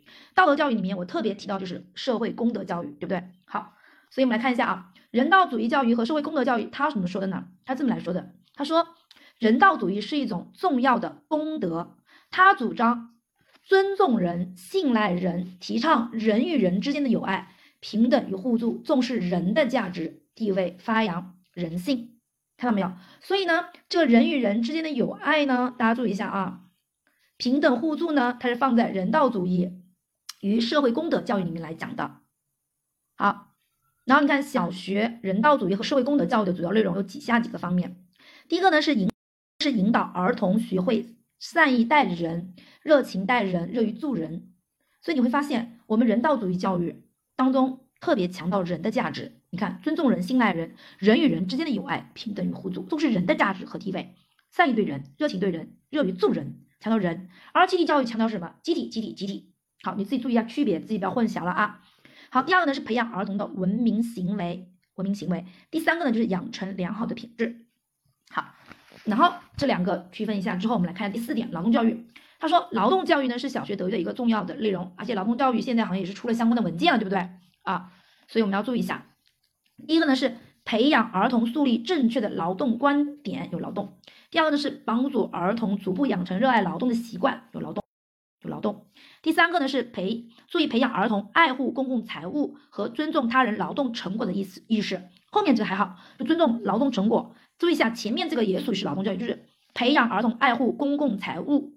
为什么公共财物的爱护是放在劳动教育里面呢？因为公共的财物它并不是从天上掉下来的，对不对？它也是劳动人民创造出来的，也是劳动人民劳动的成果。只是说我们在使用的时候可能不需要收取任何的费用，但是不因不能因为我们不收取费用，那你对这样的一个劳动成果你就怎么样不爱护或者浪费啊？所以我是这么理解的，因为公共财物归根到底还是劳动人民的劳动成果啊，所以注意一下这四个方面。啊，这四个方面是劳动教育啊。好，然后呢，补充资料上面还补充了德育的主要内容啊，我们来认真看一下这块的内容，因为这个呢，这里的内容呢，主要也是在我们深圳历史上是考过的啊，涉及过的。德育的主要内容包括三个内容，这就考多选题：社会性功能、个体性功能和教育性功能。好，多选题。好，然后呢，我们的社会性功能呢，又分为是对政治方面的影响、经济、文化及生态环境的影响，所以又分为了政治功能、经济功能、文化功能和生态功能。啊，这个生态功能跟大家说一下啊，有的书上有，有的书上没有啊，就跟大家讲一下啊，别到时候说你说你的书上没有这个啊，我再强调一下，不同的专家不同版本，有的书上有，有的书上没有啊。那个体功能大家注意一下，它呢主要指的是德育对个体的生存、发展、享用发生的影响，所以它称为生存功能、发展功能和享用功能。那其中其中最最高的境界就是享用功能，他说这是个体性功能的本质体现与最高境界。好。然后下面是教育性功能，教育性功能呢，这里面呢有一个是考过的，就是德育对，就是德育对智体美注意的促进功能，嗯，德智体美嘛，劳育嘛，对不对？它对智体美注意的促进功能，就共性来看，主要有三点功能。第一个什么作用？动机构作用，呃，动机作用。第二个呢是方向作用，第三个呢是习惯和方法支持。这个呢在我们深圳历史上也是考多选题的，动机作用、方向作用、习惯和方法的支持。好。然后下面是下面一个是德育功能，从我国学校德育的性质和历史来看，那德育功能主要有以下三个方面。好，大家大家看一下啊，看一下，这是另外一个版本对德育功能的描述了。所以我说，你看不同的版本，它的描述不是完全一样的，对不对？它的维度不一样，是不是？同样在描述德育的功能啊，德育的功能，它如果德育的功能从学校德育的性质和历史来看，它又分为这三个方面。那这个呢，也是考过的。所以我一直说，我们深圳考试难考就在于它没有一个统一的教材，所以它可能这次用的是这本书上的，那次用的是那本书上的，对不对？好，这个也是考过的啊。我们来看一下，它主要包括的第一个是导向功能，导向。第二个呢，导向主要是德育对学校具有指向、选择和调节行为的作用，这导向。好，就指明方向嘛，对不对？第二个呢是动力功能啊，动力功能，这是指德育对人的心理和行为活动具有的引发和强化支配作用。第三个是目标功能，是学校。教育目标是由受教育的培养方向及其成长发展所达到质量标准构成的，质量标准构成的。好，就是得导向、动力和目标功能。这个看上去好像蛮陌生的，没人见过。其实我自己的理解啊，我自己的理解，再强调一下郭老师的理解啊。大家想回呃，自己如果看过书的人，可能就知道了教育的目的，对不对？教育目的，教育目的呢有三大作用或三大功能，就是导向、激励和评价功能。其实我自己的理解就是导向不一样的都都有。那动力功能其实我觉得就是一种激励嘛，提供动力，对吧？促进、激发、激励、动力。然后评价呢，其实刚才我们说了，评价就是什么标准，用它的价值判断需要有标准，以什么为标准？以目标为标准。所以目标其实我个人认为其实对应就是评价。所以你可以这么去记，这样记的话呢，可能就可能就比较好记。然后呢，一下子就可以记住两个知识，一个是德育的那个那个德育目的的功能导向系列评价，一个呢就能把德育的功能这个三个能记上，导向、动向和目标。好，那到这边呢，我们的教育学部分的呢德育就全部讲完了。然后接下来呢，我们就要进行教心理学态度与品德的那一章那一章的讲解，因为那章里面很多内容在我们深圳历史上。也是考了多次的，所以呢，这样郭老师一合并就变成了是大德育啊，大德育。大德育的第二部分就是态度与品德的形成，在我们的大黄的书上第二百二十二页，就是教育心理学的第十章态度与品德的形成。好，那我们来看啊，第一节是态度与品德实质及其关系。第一呢是态度的实质与结构。好，这个呢在我们深圳历史上就是考过多选题的啊，关于态度的实质。首先我们来看一下态度的定义。态度呢这个词应该不陌生，我们在讲。个性的时候，在讲个性倾向性的时候，我跟大家有提到过，我说除了动机、需要、兴趣，像世界观啊、价值观、理想、信念、态度等等，它其实都属于什么？都属于那个个性倾向性，对不对？好，态度大家看一下，态度是通过学习而形成的，影响个人的行为选择的内部准备状况，或者是反应的倾向性，所以它属于是个性倾向性里面的，对不对？对不对？好，这是它定义。下面的实质呢？好，大家注意一下，这个呢就是当年的一道多选题啊，多选题。一就是有关态度说法正确的是啊，一态度是一种内部准备状态，而不是实际反应的本身。好，这句话要记得。好，比如举个例子啊，举个例子，比如说某个教师 C 兰呢，对于调皮的学生有所排斥和回避的这样的一个倾向，但并不一定转化为外在的行为。也就是说，说实话，从心理上可能是排斥的，是拒绝这样的小孩的，但是呢，他不会放在什么行为上面来。就这个意思啊。好，第二个是态度决定个体是否愿意完成某些任务，即决定行为的什么选择。所以呢，它是一种行为的选择啊，是是否愿意完成某种任务。好，说白了，也就是说是态度跟能力的一个差别啊啊。那说白了什么意思呢？能力我们回忆一下，能力呢是个性心理特征，是顺利完成某种活动所表现出来的心理个性心理特征。所以能力更多的是。对应的是能否顺利完成某种任务，而态度呢是是否愿意完成某种任务，一个是愿不愿，一个是能不能做得到啊。好，比如说，例如举例子啊，爱护公物的行为，就爱护公物，它并不是由能力决定的，而是由态度决定的。像爱护公物，我相信我们人人都有爱护公物这个能力，对不对？所以它不是由我们的这个能力决定的，我能不能爱护公物，并不是，并不是我的能力决定，而是我愿不愿意去爱护公物，实际上是这样的一个意思啊。然后最后一点呢，就是态度是通过学习而形成，不是先天的。好，态度的结构呢是知、情、行三个成分。注意一下，知、情、行。好，那在态度的当中，谁是核心呢？态度的核心是情感，这个单选题在深圳历史上是考过的。态度的核心是情感，这个地方大家注意一个记忆素啊，就记忆的方法叫做情态。情态，态度的核心是情感、情态啊，它知、情、行这三个。构成的。下面我们来看品德，什么叫品德？好，他说是社会道德在个人身上体现，这很好理解。社会道德、个人品德，对不对？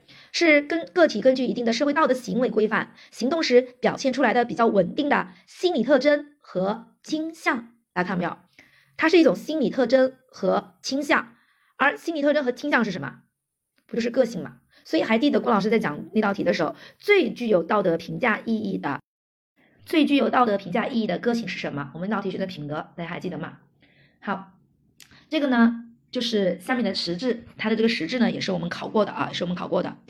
第一个呢是反映了人的社会特征特性，是将外在于个体的社会规范要求转化为个体的内在需要的复杂过程，是通过后天学习形成的。所以品德也是通过后天习成、后天习得的，是反映了社会的特性。第二是具有相对的稳定性，具有相对的稳定性。第三呢，它是。知行统一的是认识与行为的统一，是知行统一啊，是知行统一。所以这个品德的实质呢也考过。好，那我们注意一下，下面它有一个说法啊，就是关于这个认识与行为的统一。他是这么说，他说如果没有形成道德观念或道德认识，就如果没有道德观念和道观念和道认识的话，那么即使个体的行为符合社会的规范，也不能说是有品德的。好，那反之亦然，反正也是一样。比如说。然后说，精神病患者的行为尽管可能不符合社会规范，但也不能说他是什么不道德的，因为道德，因为他那个品德的话，一定是什么知行什么统一的啊，统一的。因为精神病患者的行为，他不符合社会规范，他并不是在他他那种行为，并不是在他的认知支配下来进行的，因为他是被什么病所缠绕的，相当于是病理这样的一种，并不是他那个认知下的这样的一个行为。说白就是他的认跟知并不是统一的，就这个意思。他的认知并不统一，因为他并不是想去破坏社会规则而去，而是他根本就没办法控制自己的行为，他就他不知道自己在做什么，所以他的知和行都不统一啊。所以你不能说他的行为就是不道德、道德的啊，不道德的。好，还有一个呢，就刚才上面说的，如果你没有形成道德观念。哪怕你的行为是符合社会规范的，也不能说是有品德的。这句话呢，我的理解是这样子的：，比如说，对于一些小朋友、小孩子来说，很小的小朋友来说，就他的行为是符合规范的，但是这种行为的符合行为规范这种行为，并不是他的在自己的认知下所那个所实施的，或者说是在他的认知的这样的一个支配下和控制下所展开的行动，而是家长要求他这么做的，对不对？所以呢，他像被训练一样，他这样完成的这种行为是符合社会规范的。啊，就这个意思，说白了就是知跟行要统一才行。好，第三个大家看一下是品德的心理结构啊，在我们教育心理学里面，品德的心理结构只是从三个方面来说的，还是知情行。只是呢，它跟态度的结构呢是有点区别的，区别哪里呢？就是核心。刚才我让郭老师让你们记得情态，我们知道态度的核心是情感，那这时候我们再记一个记忆素，叫做认德，认德也就是道德的。呃，就是品德，品德的那个核心是道德认识，所以你记一个词叫认德啊，认德情态，态度的核心是情感，品德的核心是认识，道德认识。好，这个是核心注意区别。然后呢，下面一个是道德情感，道德情感呢有直觉的、想象的和伦理的道德情感，这个在深圳历史上是考过的，大家注意一下。好，然后还是多次考过啊。其中呢，主要包括道德情感，主要包括爱国主义情感、积极主义情感、义务感、责任感、事业感、自尊感和羞耻感。义务感，然后其中，其中注意一下，其中义务感、责任感和羞和那个羞耻感对儿童和青少年尤为重要。就这个啊，就这个义务感、责任感和羞耻感对于儿童和青少年尤为重要，在我们深圳历史上考过两次一模一样的题，考过两次，都是以多选题的形式出现的。好，所以你注注意一下，这个也很好理解。为什么相对来说，义务感、责任感和羞耻感对于青少年更为重要呢？我个人认为是这么理解的，因为义务感、责任感和羞耻感是所有情感的一个基础。如果说你连一个人连最起码的羞耻感都没有，就都不知道羞耻，对不对？啊，然后最起码的责任、义务感都没有的话，你那些更高级的什么爱国主义情感、集体主义情感是发展不起来的啊。好，下面呢三个分类。直觉的道德情感、想象的道德情感和伦理道德情感，大家注意一下，只有这三个，只有这三个。那第一个是直觉道德情感，直觉道德情感呢是什么呢？大家看一下，它是有某种具体的道德情境，具体的道德情境，直接感知，直接感知而迅速发生的情感体验。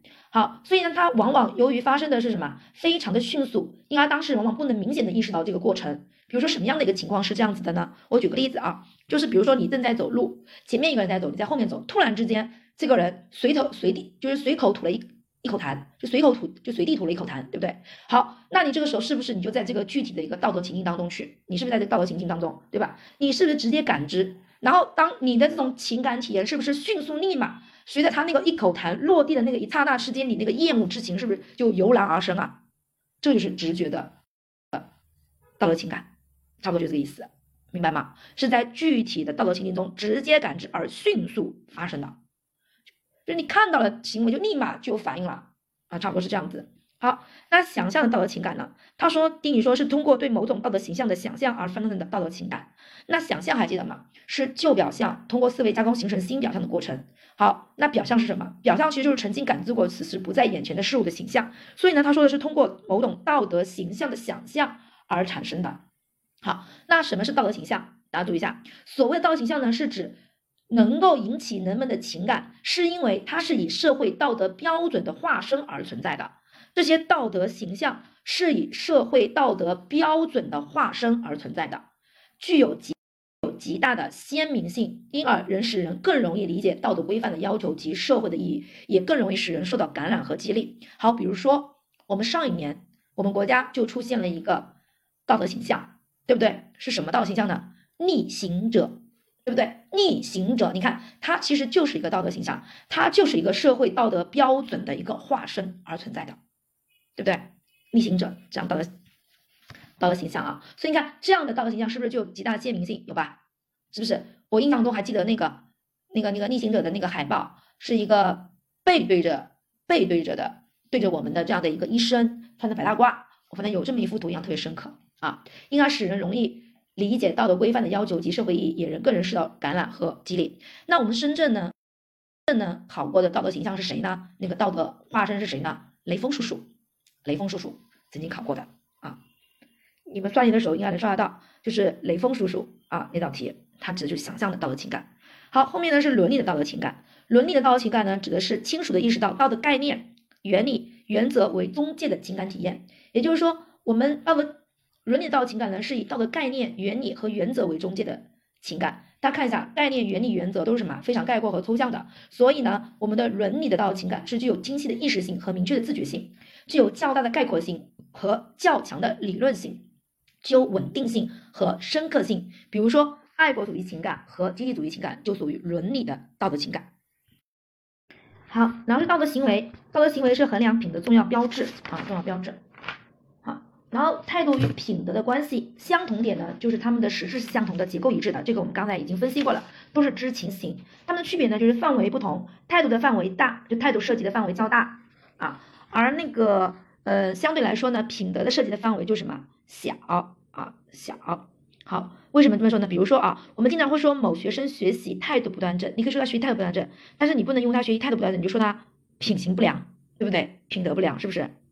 好，所以这个注意一下啊，就是态度的范围大，品德的范围小。第二个呢是他们价值内化程度不同啊，程度不同。态度呢有五种水平啊，五种水平。好，那我们来看一下态度的这五种水平啊，水平啊。第一个呢，我们是称之为叫接受啊，接受。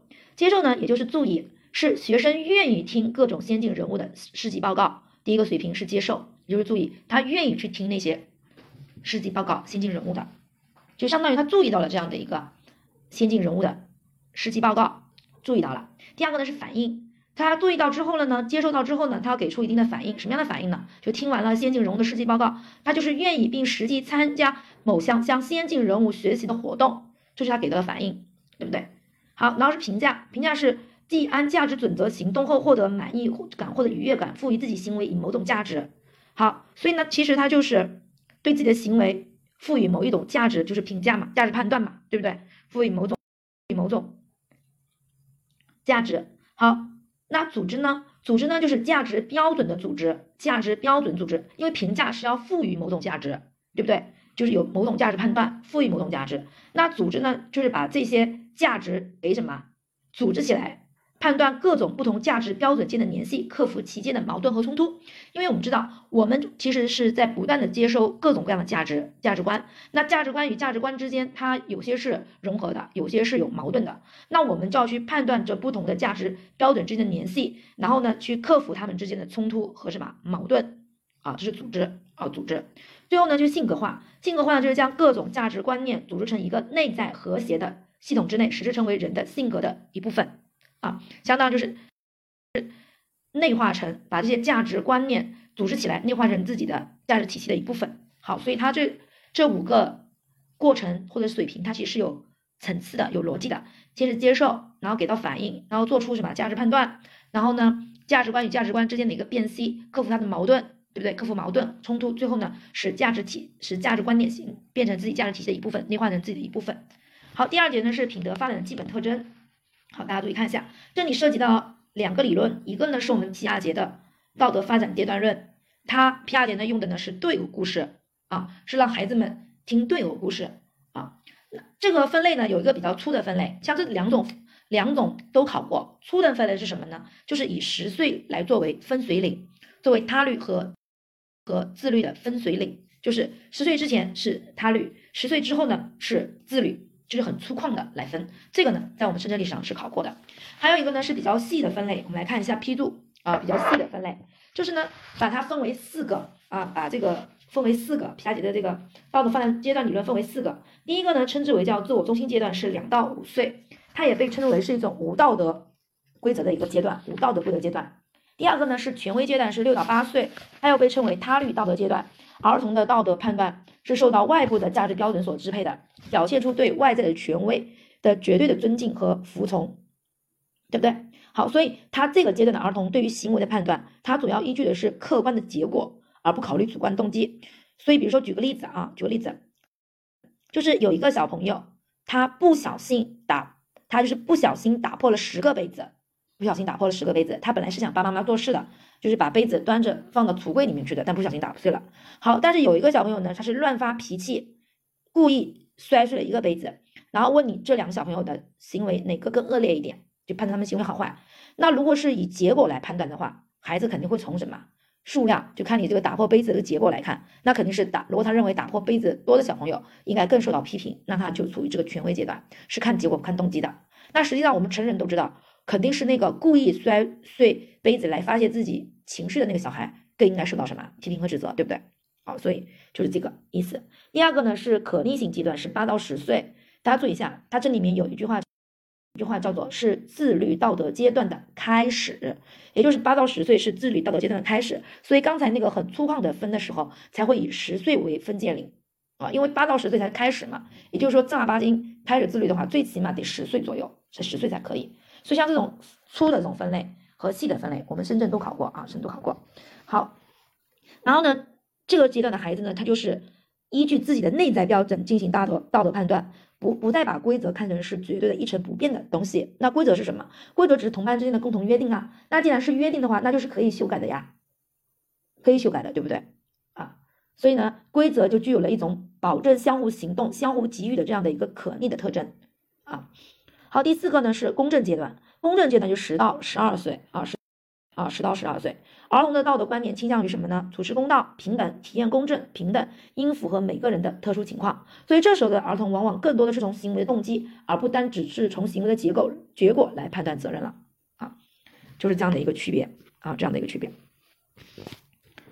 好，然后呢，我们再看下面一个考点，就是科尔伯格的道德发展阶段论。科尔伯格呢，跟小朋友讲的呢是两难故事啊，两难故事，一个用的是对偶故事法，一个用的是两难故事法。好。他呢，把我们的整个道德的发展分成了六水平，呃，三水平和六阶段。哪三个水平呢？前习俗水平、习俗水平和后习俗水平啊，这三个水平啊，这三个水平。第一个呢，水平呢，第一个水平前述水平呢，其中有两个阶段，叫惩罚服从取向阶段和相对功利取向阶段。两阶段。那惩罚服从取向阶段呢，他们是衡量是非的标准是由惩罚来决定的。什么意思？就是他们认为受到惩罚的，不管其理由是什么，那一定是错的。啊，就是只要你受到惩罚，那你是错的啊，所以他经常会有题目说某个小朋友他不敢，嗯，就是拿别人东西，就不管那个乱拿别人东西，在别人不同意的情况下就拿别人东西，为什么不敢呢？是因为擅自拿别人，在别人不允许的情况下擅自拿别人东西会被爸爸揍的，会被爸爸打的，所以他不敢做，因为他什么？他就来判断被揍相当于被惩罚这个结果来判断的，对不对？啊，所以他就是认为只要受到惩罚的，那一定是错的。所以他被打，他就知道哦，不能乱拿别人东西。第二个阶段呢是相对功利阶段，相对功利呢，功利呢，它也被称为是一种朴素的利己主义。利己主义也就是要看这个事情对我有没有好处，对不对？判断某一行为的好坏，主要是看是否符合自己的要求和利益，具有较强的自我中心性啊。他又认为符合我的利益、符合我的需要、满足我的需求的行为，那就是正确的，所以称之为叫相对功利阶段，就是对我自己有没有好处。所以它称之为是一种朴素的利己主义啊。那第二个水平呢是习俗水平，分成了寻求认可取向阶段，这个阶段呢又称为叫做好孩子取向阶段啊，好孩子取向阶段。好，他们是认为凡是社会大众认可的就是对的，社会大众认可就对的。好，顺从传统的要求，然后为了获得他人的赞赏，判断行为的好坏主要是依据什么动机啊？主要是依据动机，认为有利他动机的是好的，好的。然后呢，利己动机的可能就是不好的，也就是说要什么，要满足别人的需求，对不对？所以呢，他此卷的儿童主要就是考虑社会或者成人对于好孩子的期望与要求，就是他要看社会和成人对于好孩子的要求和标准是什么样子的，然后呢，他们就会按照成人的这种要求和标准去采取行为，力求达到成人对于好孩子的这个要求和标准啊，所以是寻求认可阶段啊，或者叫做好孩子取向阶段。下面第四个阶段呢，就是习俗水平的遵守法规取向阶段。大家一定要注意一下第四个阶段和后习俗水平的第五个阶段，因为这两个阶段呢都涉及到一个法律的问题。那我们来先看第四阶段遵守法规取向阶段。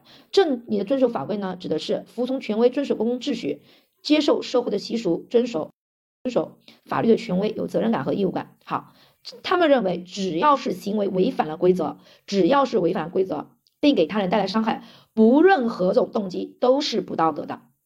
啊，凡是维护权威和社会准则的行为就是好的、正确的。好，那这里面就涉及这样的一个问题，比如说啊，比如说像比如说司机啊，司机啊，司机，比如说出租车司机。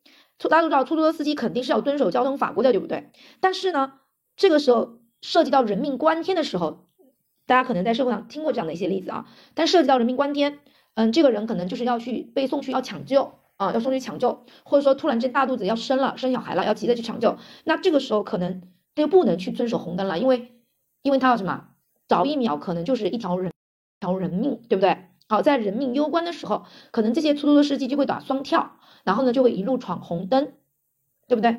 好，如果你要从严格从我们的那个那个交通规则来说，它肯定是违规的。就是说，从规则来说，对不对？你不要看他动机，从规则来说，嗯。但是如果从他动机来看呢，他为了是救人的，所以也就是说，刻板的遵守法规，就是刻板的遵守，一成不变的遵守规则就是规则，规则制定了必须得遵守，不管什么原因都不能改变规则的。那这样的孩子就是第四阶段。啊，那就像我刚才说的，那有的人会认为说，他是为了救人，他是为了救人。如果他们为了等红灯，然后呢，人呢失去了抢救的最佳时机，对不对？他要是为了那个那个遵守规则，他可能就会使生命这条这条生命失去了一个最佳时机，而生命是重于什么？比什么都重要的。那这个时候其实就就到了第五个阶段，所以我们来看一下后习俗水平第五阶段，社会契约取向阶段。他说，认识到法律或习俗的道德规范是一种社会契约。那么叫契约，契约就是契约精神嘛，就是约定。那既然是一种约定，那就它就说明它不是说一成不变的，大家可以相互承担义务和享有权利，利用法律可以维持公正。同时呢，也认识到契约是可以根据需要而改变的，使之更符合社会大众的利益，对不对？啊，因为我还真的好像看过新闻，就是说有人为了救人，然后闯红灯，最后好像是没有被受罚啊。最后就是交警，嗯，查明了事实之后，没有没有罚那个人啊。看过一些相关的新闻报道，所以这样子大家就可以区别第四阶段和第五阶段都涉及涉及到法律法规。第四阶段的遵守法规取向呢是刻板的一成不变的遵守，只要认为他违反了规则，那他这个行为一定是错的，是不考虑动机的。但是在社会契约呢，就认为。法律呢，它也是一种约定，所以呢，它是可以改变的，就这个区别。那到第六阶段呢，也就是普遍伦理取向阶段，也就是最高阶段了，对不对？好，它是根据自己的人生观、价值观去判断是非善恶的，所以是根据自己的人生观和价值观，超越现实规范的约束，即以什么来呢？以良心、良心啊，摸摸自己的良心的那个良心，正义、公平、尊严、人权等最一般的原则为标准去进行道德判断的，完全自律，行为能够达到完全的自律。好，当根据自己所确定的原则活动时，个体就会觉得心情愉快。也就是说，当我们一个人按照我按照我们的三观，就是按照我们的价值观、人生观去行事的话，去有去行为的话，去有所活动的话，那我们个体就会感到愉快。相反的话，当我们的行为背离了我们自己的三观，背离了自己的道德标准，我们就会产生什么内疚和自我谴责感啊？这个就是我们科尔伯格的这样的一个三水平六阶段，在我们深圳历史上也是经常考的。单选多选都考过啊。好，我们来看一下总结性的一句话。研究表明，大多数六岁以下的儿童以及少数青少年呢是处于前习俗水平阶段，大部分的青年和成年都处于习俗水平。后习俗水平呢，一般呢要到二十岁以后才能出现，而且只有少数人才能达到。我个人觉得少数人才能达到，主要是后习俗水平的第六个阶段，普遍伦理取向阶段是比较难的。说实话，啊，就是按照有的时候按照三观就自己的道德标准标准去活动，这个可能还还能做得到。我个人觉得最难就是要行为完全自律，嗯，这个还是有点挑战性的啊。好，下面是品学生品德发展基本特征。我们书上呢主要给到的是中学生的，旁边呢有个批注是小学生品德发展的关键期，大家在几岁？大家注意一下，这个呢应该是什么？三年级啊，三年级。年纪呢是在九岁左右啊，九岁左右，所以小学生品德发展的关键期是三年级九岁。好，这个地方跟大家补充另外一个知识点，也就是小学生思维发展的关键期是几年级？四年级啊，四年级。好，所以你知道了，品德关键期是三年级，思维关键期是四年级，思维的思跟四年级的四谐音啊，这是一个记忆的方法。还有一个记忆的方法就是品德的关键期品有三个口，所以对应的是三年级。思维的思田上面是田，田有几个口？有四个口，所以对应的是四年级。这也是一个记忆的方法。思维品德的关键期四年级，这个在我们深圳历史上是考过的啊，考过的。这个品德的关键期，小学品德的关键三年，这在我们深圳历史上也考过的。好，那我们来看一下中学品德发展的基本特征。这个基本特征呢，在我们深圳历史上也是考过的多选题。第一个是伦理道德发展具有自律性。注意一下，伦理道德是道德发展的什么最高阶段？伦理道德，伦理道德是道德发展的最高阶段。好，那什么叫伦理？伦理指的就是人与人之间的关系，以及必须遵守的行为准则啊。伦理对不对？人与人之间的关系，以及你必须遵守的行为准则。所以，伦理的道道德是道德。道德发展的最高阶段，大家再回忆一下，我们刚才说的伦理的道德情感是不是也是最高最高级的？从直觉的到想象到伦理的，对不对？伦理的道德情感是最概括、最深刻、最稳定的道德情感，是不是？好，那伦理道德发展具有自律性、言行一致。那具体的表现对于中学生来说是什么样子的呢？这个一二三四就是当年的多选题 A B C D 啊，形成道德信念与道德理想。第二呢是自我意识增强。第三是道德行为习惯逐步巩固，第四是品德结构更为完善，这个是多选题考过的啊。然后呢，初中生呢，初中生呢，啊，整个中学来说啊，整个中学来说是品德发展有动荡向成熟过渡。那动荡向成熟过渡的话，谁是动荡的呢？动荡的呢主要是初中阶段，这个在我们深圳历史上也考过。初中阶段品德发展发展具有动荡性啊，动荡性。然后初二呢是初中品德发展的关键期，初二。啊，然后是高中阶段品德发展呢是趋向成熟啊，趋向成熟。好，第三节是态度与品德学习的一般过程与条件，这个呢也深圳历史上考过，而且它考过的是排序题，就是态度与形成，态度与品德的形成要经历的是依从、认同、内化三个阶段，这个顺序不能错，是考过的。还有什么叫依从？依从呢又分为从众和服从，从众和服从。我们是在人际关系那章节的时候，普通心理学就跟大家提到过。我从众往往是什么？从众往往是由于自己缺乏主见啊，自己缺乏主见啊，缺乏独立性，对不对啊？容易受别人的暗示，所以容易人云亦云，对不对？你看，是缺缺乏认识与体验，跟随他人行动的这样的一个现象，是不是啊？好，然后呢是服从，服从呢一般是在权威命令、社会舆论。或者是群体气氛的压力下，放弃自己的意见而采取大多数人一致的行为，啊，好，他是放弃自己的意见，跟别人一样，而从众呢是由于自己缺乏主见，说白了就是自己压根就没有意见，别人怎么做我就怎么做，对不对？好，所以整个来看，依从阶段的行为具有什么性呢？大家可以记一记，简单的啊，具有盲目性，盲从嘛，对不对？盲目性、被动性。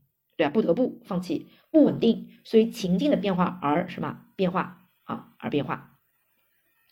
好，然后第二步呢是认同，认同的定义是怎么说的？怎么说的呢？在思想、情感、态度和行为上主动，注意他用了一个词叫主动接受他人的影响，使自己的态度和行为与他人相接近。认同实质上就是对榜样的模仿。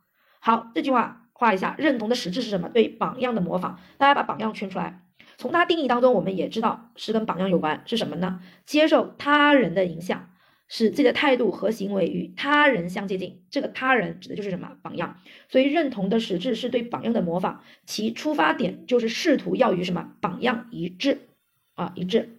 好，那跟依从相比来说，认同呢就更加深入了一层，它不受外界压力的控制，行为具有一定的自觉性。大家注意啊，前面有个定语叫做一定的自觉性。觉性、主动性和稳定性的特点，注意啊，一定的自觉性、主动性和稳定性的特点。好，最后呢，一个是内化，就是在思想观念上与他人的思想观念一致，将自己所认同的思想和自己原有的观念、信念要融为一体，构成一个完整的价值体系。说白了，就是要把什么自己所认同的思想跟自己原有的。价值体系融为什么一体啊？融为一体。好，大家注意一下，在内化阶段，个体的行为具有高度的自觉性和主动性，并具有坚定性，表现为呢是贫贵呃富贵不能淫，贫贱不能移，威武不能屈。此时稳定的态度与品德即形成了。所以这个贫富贵不能淫，贫贱不能移，威武不能屈，大家还记得我们是属于意志品质，当时给到的一个出处是在坚韧性、坚持性里面讲的，对不对？所以呢，这个呢。它也是在我们整个态度与品德学习阶段的什么内化阶段也提到了这个，提到了这句话啊，提到这句话。好，那态度影响态度与品德学习的一般条件，第一个呢是外部条件，外部条件呢包括了我们家庭的什么教养方式啊，家庭的教养方式啊。一般来说，学生态度与品德特征与家庭教养方式有密切关系。假如说我们的家庭教养方式是民主、信任、容忍，则有助于儿童优良态度与品德的形成啊。我们的家庭教养方式特点是民主、信任、容忍的。那么家长对待孩子女过分严格或者放任的话，则孩子更容易产生不良敌对的什么行为？好，这第一个家庭教养方式。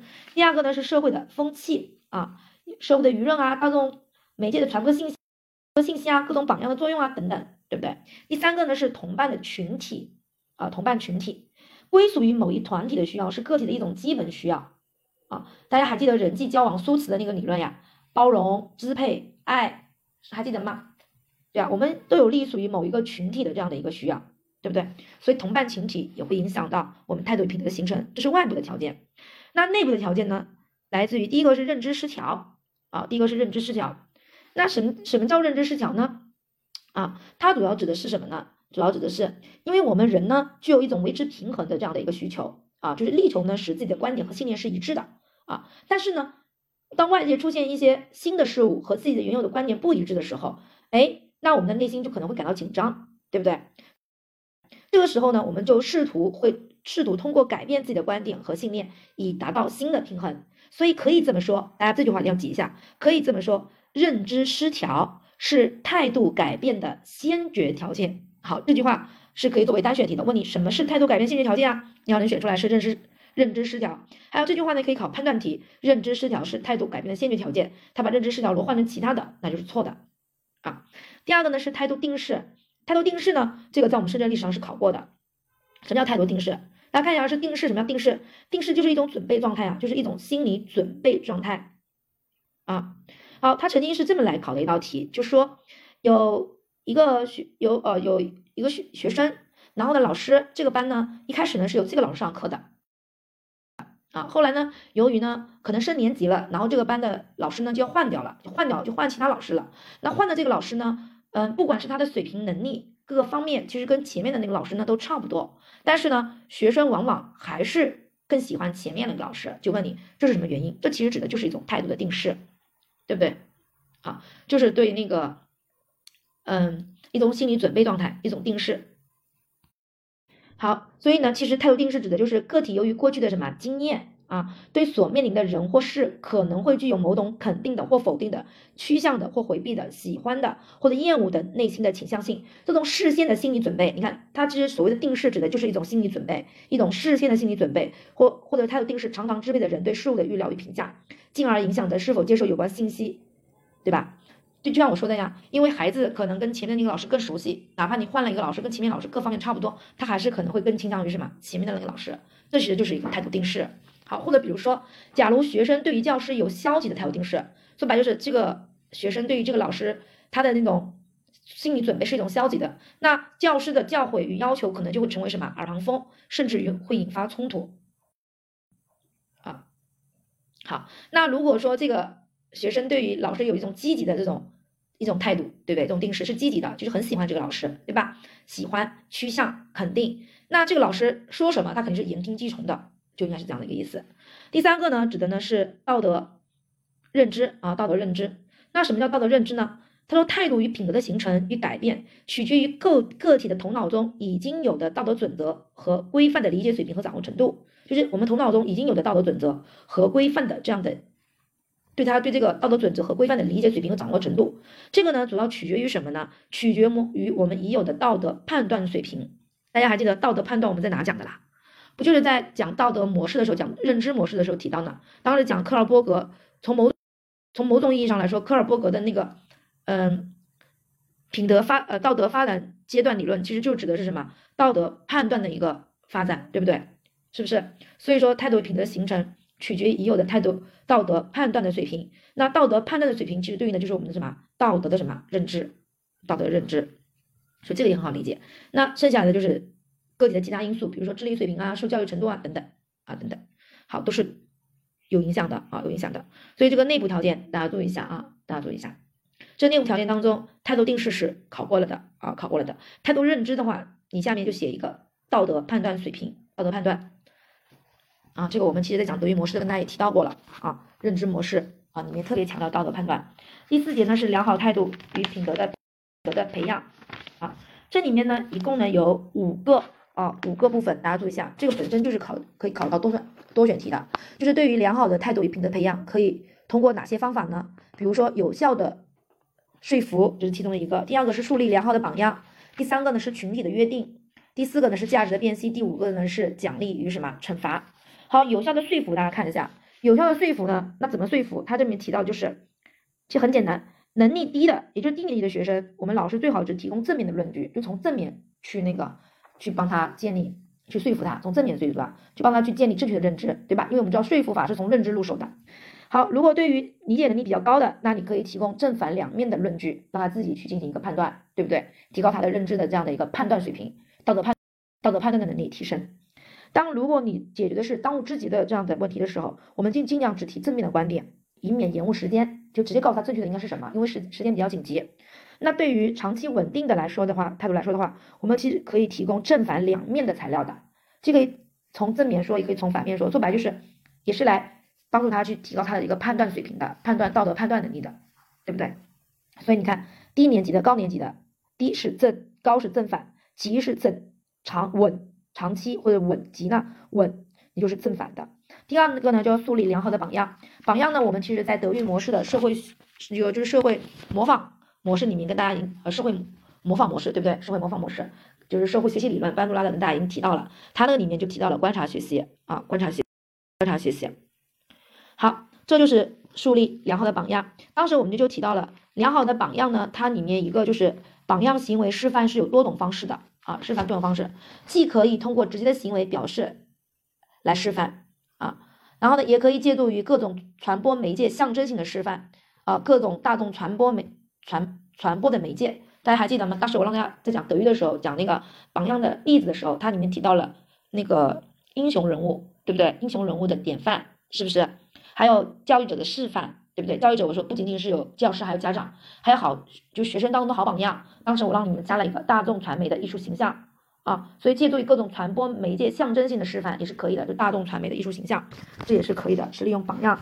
第三个呢，就是利用群用群体的约定，群体之间的约定什么样的约定？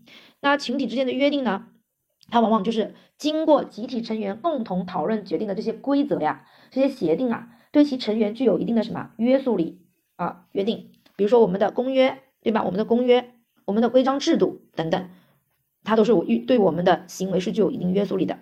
那价值辨析呢？大家注意一下，价值辨析，我们在讲德育模式的时候提到了一个价值澄清模式，还记得吗？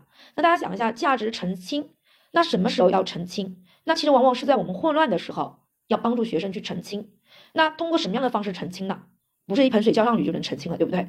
那要通过什么？通过价值的辨析啊！注意一下，在整个的过程当中，教师并不是把我们认为正确的价值观强强行的什么灌输给学生，那样其实是达不到一个很好的作用的，而是通过不断的一个辨析，就是辨别和分析，一步步的引导学生来掌握正确的价值观，是这样的意思。所以这个价值澄辨析，你旁边可以写一个价值澄清。德育模式、价值澄清是跟这个有关的啊。它往往通过这三个阶段，第一个呢是选择阶段，选择阶段呢说白了就是选择你所欣赏的价值观，就选择你所认同的吧，选择你所认同的，对不对？可不能这么理解。好，然后呢，选择了你认同的之后，那你对你所认同的这个价值观，那你就要去赞赏它，去赞赏它，也就是你喜欢你自己的选择，并且你还愿意公开你自己的选择，就是你对你自己所选择的你，你赏识。赏识你喜爱并愿意什么公开？最后呢，既然你有了你自己的选择，并且呢，你也爱你的选择啊，所以呢，你就要按你自己所选择、所欣赏的这个价值观去什么去行事、去行动，就这个意思。所以它最后一步是行动啊啊。然后下面呢，第五个呢是给予适当的奖励与惩罚啊，奖励惩罚。奖励呢，这个我们其实大家也知道，主要是给予一些什么，比如说物质上的奖品啊，精神上的一些言语鼓励呀。等等，对不对？好，那惩罚呢？惩罚其实这个我们奖励也好，惩罚也好，其实我们在我们讲到那个强化理论的时候，操作条件作用的时候都跟大家提到过了。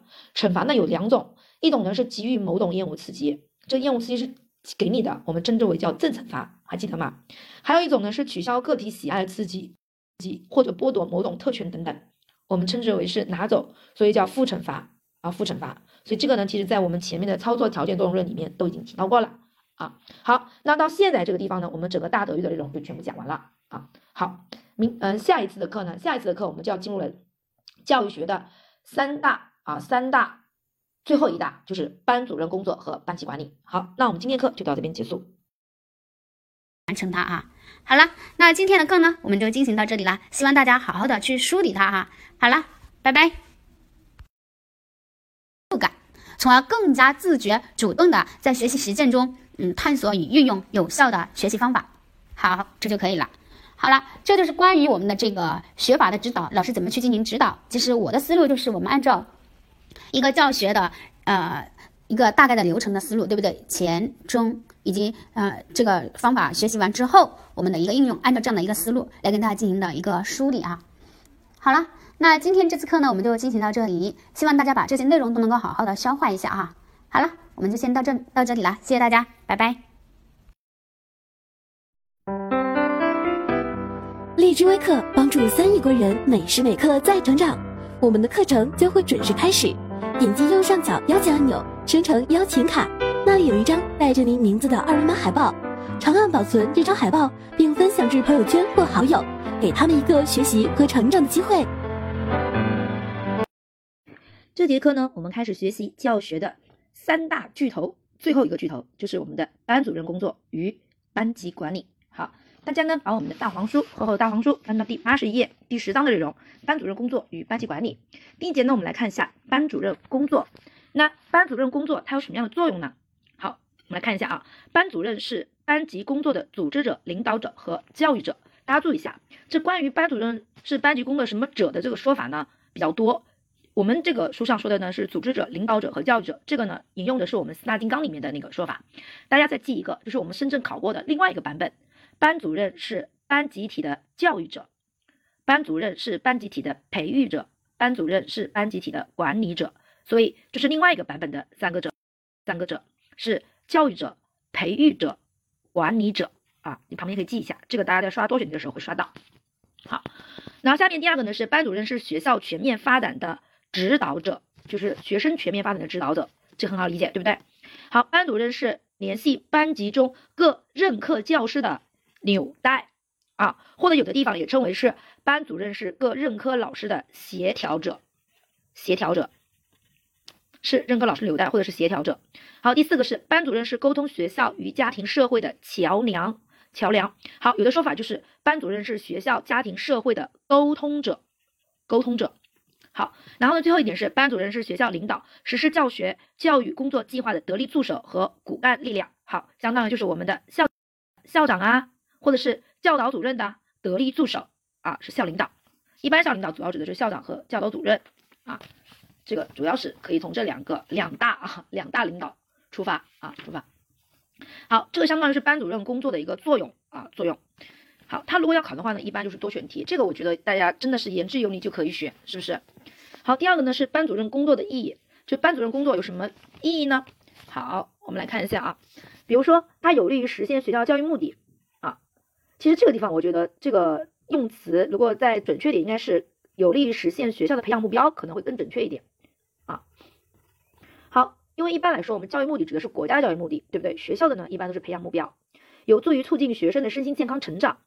有利于学校校工作的组织与管理，有利于教师本身的一个专业发展。这个呢都是对，说白了就是班主任工作的意义，就是从学校这个维度出发，对学校有什么样的作用，然后对于学生有什么作用，以及对于自身教师自己本身有什么样的一个意义，它主要是从这几个从这三大维度来说的。那班主任的主要的职责与任务是什么呢？就是我们班主任究竟要做哪些事情呢？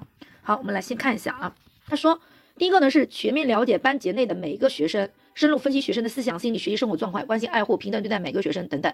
那这个呢，其实简单的就是面向全体学生的啊，面向全体学生，了解学生和关爱学生的，是不是可以简单点这样讲？对不对？好，第二个呢，就是认真做好班级的日常管理工作，日常管理工作啊，比如说维护班级的良好秩序啊，培养学生的规则意识的意识啊等等。第三呢，就是组织指导开展班会、团队会、文娱、娱乐、呃文体娱乐、社会实践、春秋游等多种形象班级活动，实际上就是组织指导开展各种活动，对不对？简单点记是吧？好，一个是日常管理，一个是班级工作，一个是了解爱护学生。好，第四个是组织做好学生的综合素质评价工作，指导学生认真记载成长记录，实事求是的评定学生抄袭，向学生提出向学校提出奖惩的建议。好，其实就是评价学生。评定学生、评价学生。第五个就是经常与任课教师和其他教职员工沟通，主动与学生、家长、学校所在社区联系，努力形成教育合力，对不对？就是其实就是协调社会、学校、家庭的力量，对不对？形成教育合力，你就可以把它记成形成教育合力。因为只要你想到形成教育合力，你就能想得到想得到说，一般来说这个教育合力主要来自于学校、社会和家庭的。所以像这个看上去比较多，我们可以把总结概括一下啊，概括一下。第一个呢就是了解、尊重。关爱学生，对不对？了解、尊重、关爱学生。第二个就是做好日常管理工作。第三个就是组织指导开展各种活动，班级活动。第四就是评定学生或评价学生。第五就是形成教育合力。好，这个呢是一个版本的一个那个那个那个说法啊，说法。好，我们大家旁边你再可以再记一个，就是班主任的职责与任务。那班主任的职责，其实班主任的职责主要就是对学生德智体全面发展负责。那班主任的工作具体表现在它的具体的任务呢有哪些呢？具体任务啊，第一个是对学生进行品德教育，第一个是对学生进行品德教育，是从德这个角度来说的。第二个呢是教育学生努力学习，努力学习。第三个是指导学生课外校外生活和活动，课外校外的生活和活动。第四个呢是管理班集体，指导少先队、共青团工作，对不对？少先队的或者是共青团的工作。第五个呢，就是协调各任课教师的工作。好，这个呢，刚才就是我们主要他的工作任务有这五个，这一般也是在他的职责与任务当中去说的，他的五项五大他的工作任务，这个版本也是考过的，所以大家可以把旁边空白的地方记一记啊。品德教育、努力学习、课外校外活动啊，管理班集体、少先队、共青团工作、各科任课老师的工作。好，那第四点呢，就是我们经常会考到的班主任工作的内容、内容与方法啊，就他的。究竟他比较细的啊，比较细的工作，它的内容是什么？刚才我们说的是他的任务、职责和任务，现在说的是具体的工作内容。这里面第一步呢，就是了解和研究学生啊，了解和研究学生。第一个呢，他给到的一个方法，首先呢就是他的方法，就了解研究学生的一些方法。这边第一个给到的是书面资料分析法，或者书面材料分析法，或叫书面材料和学生作品分析法等等，应该指的就是一个东西啊，一个东西。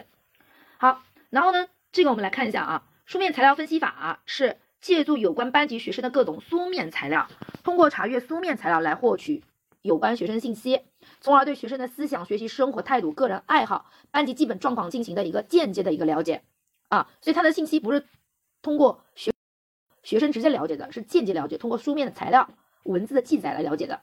好，后面大家看到这句话啊，这一句话是一个整句，大家千万不要把它分下来，是班主任初步认识班级和学生。了解学生基本情况最简易的方法，为什么我跟大家一定要把它结合起来讲呢？要跟什么区别呢？要跟八二三页反过来，观察法是班主任了解学生的主要方法，加以区别，加以区别，一定要跟这个加以区别，因为很多人会把这两个给搞混，所以为什么我让你一定要后面的这个要全读，不要断章取义？你看，一个班主任初步认识班级和学生，就是他接手一个新生班，他初步认识，你说最快的、最简易的。能快速的获得班级的相关的信息和班级成员的相关信息，最快的方法、最简易的方法是什么？是什么？那就是看他的书面材料啊，对不对？因为不管怎么讲，比如说他有他前面的作业，是不是做作业？有他的一些作品，比如说临时你接手了一个四年级的班，那他会有他们前几年的一个成长记录档案，对不对？会有里面老师的评语，会有他的成绩，对吧？等等等等。现在我看一下我女儿的那个，因为她上小学一年级嘛，她今年拿回来的那个成长。他们叫脚印，叫什么脚成长脚印记录啊什么的，然后它里面就会有各种的，就会有家长评啊，有教师评，有学生自己评，可以分成这三栏。那你看一个新一个一个老师，一个新新老师来接手一个新生班，而不是新生班，就就中途接手一个班，他怎么快速了解？那肯定是翻看这东西了解的就更快，大致心里面就有一个印象，这个学生是什么样子的。所以你一定要把它联系起来看，是班主任初步认识班级和学生，了解学生基本情况情况最简易的方法。还有一个注意一下，它是了解学生基本情况最简易的方法。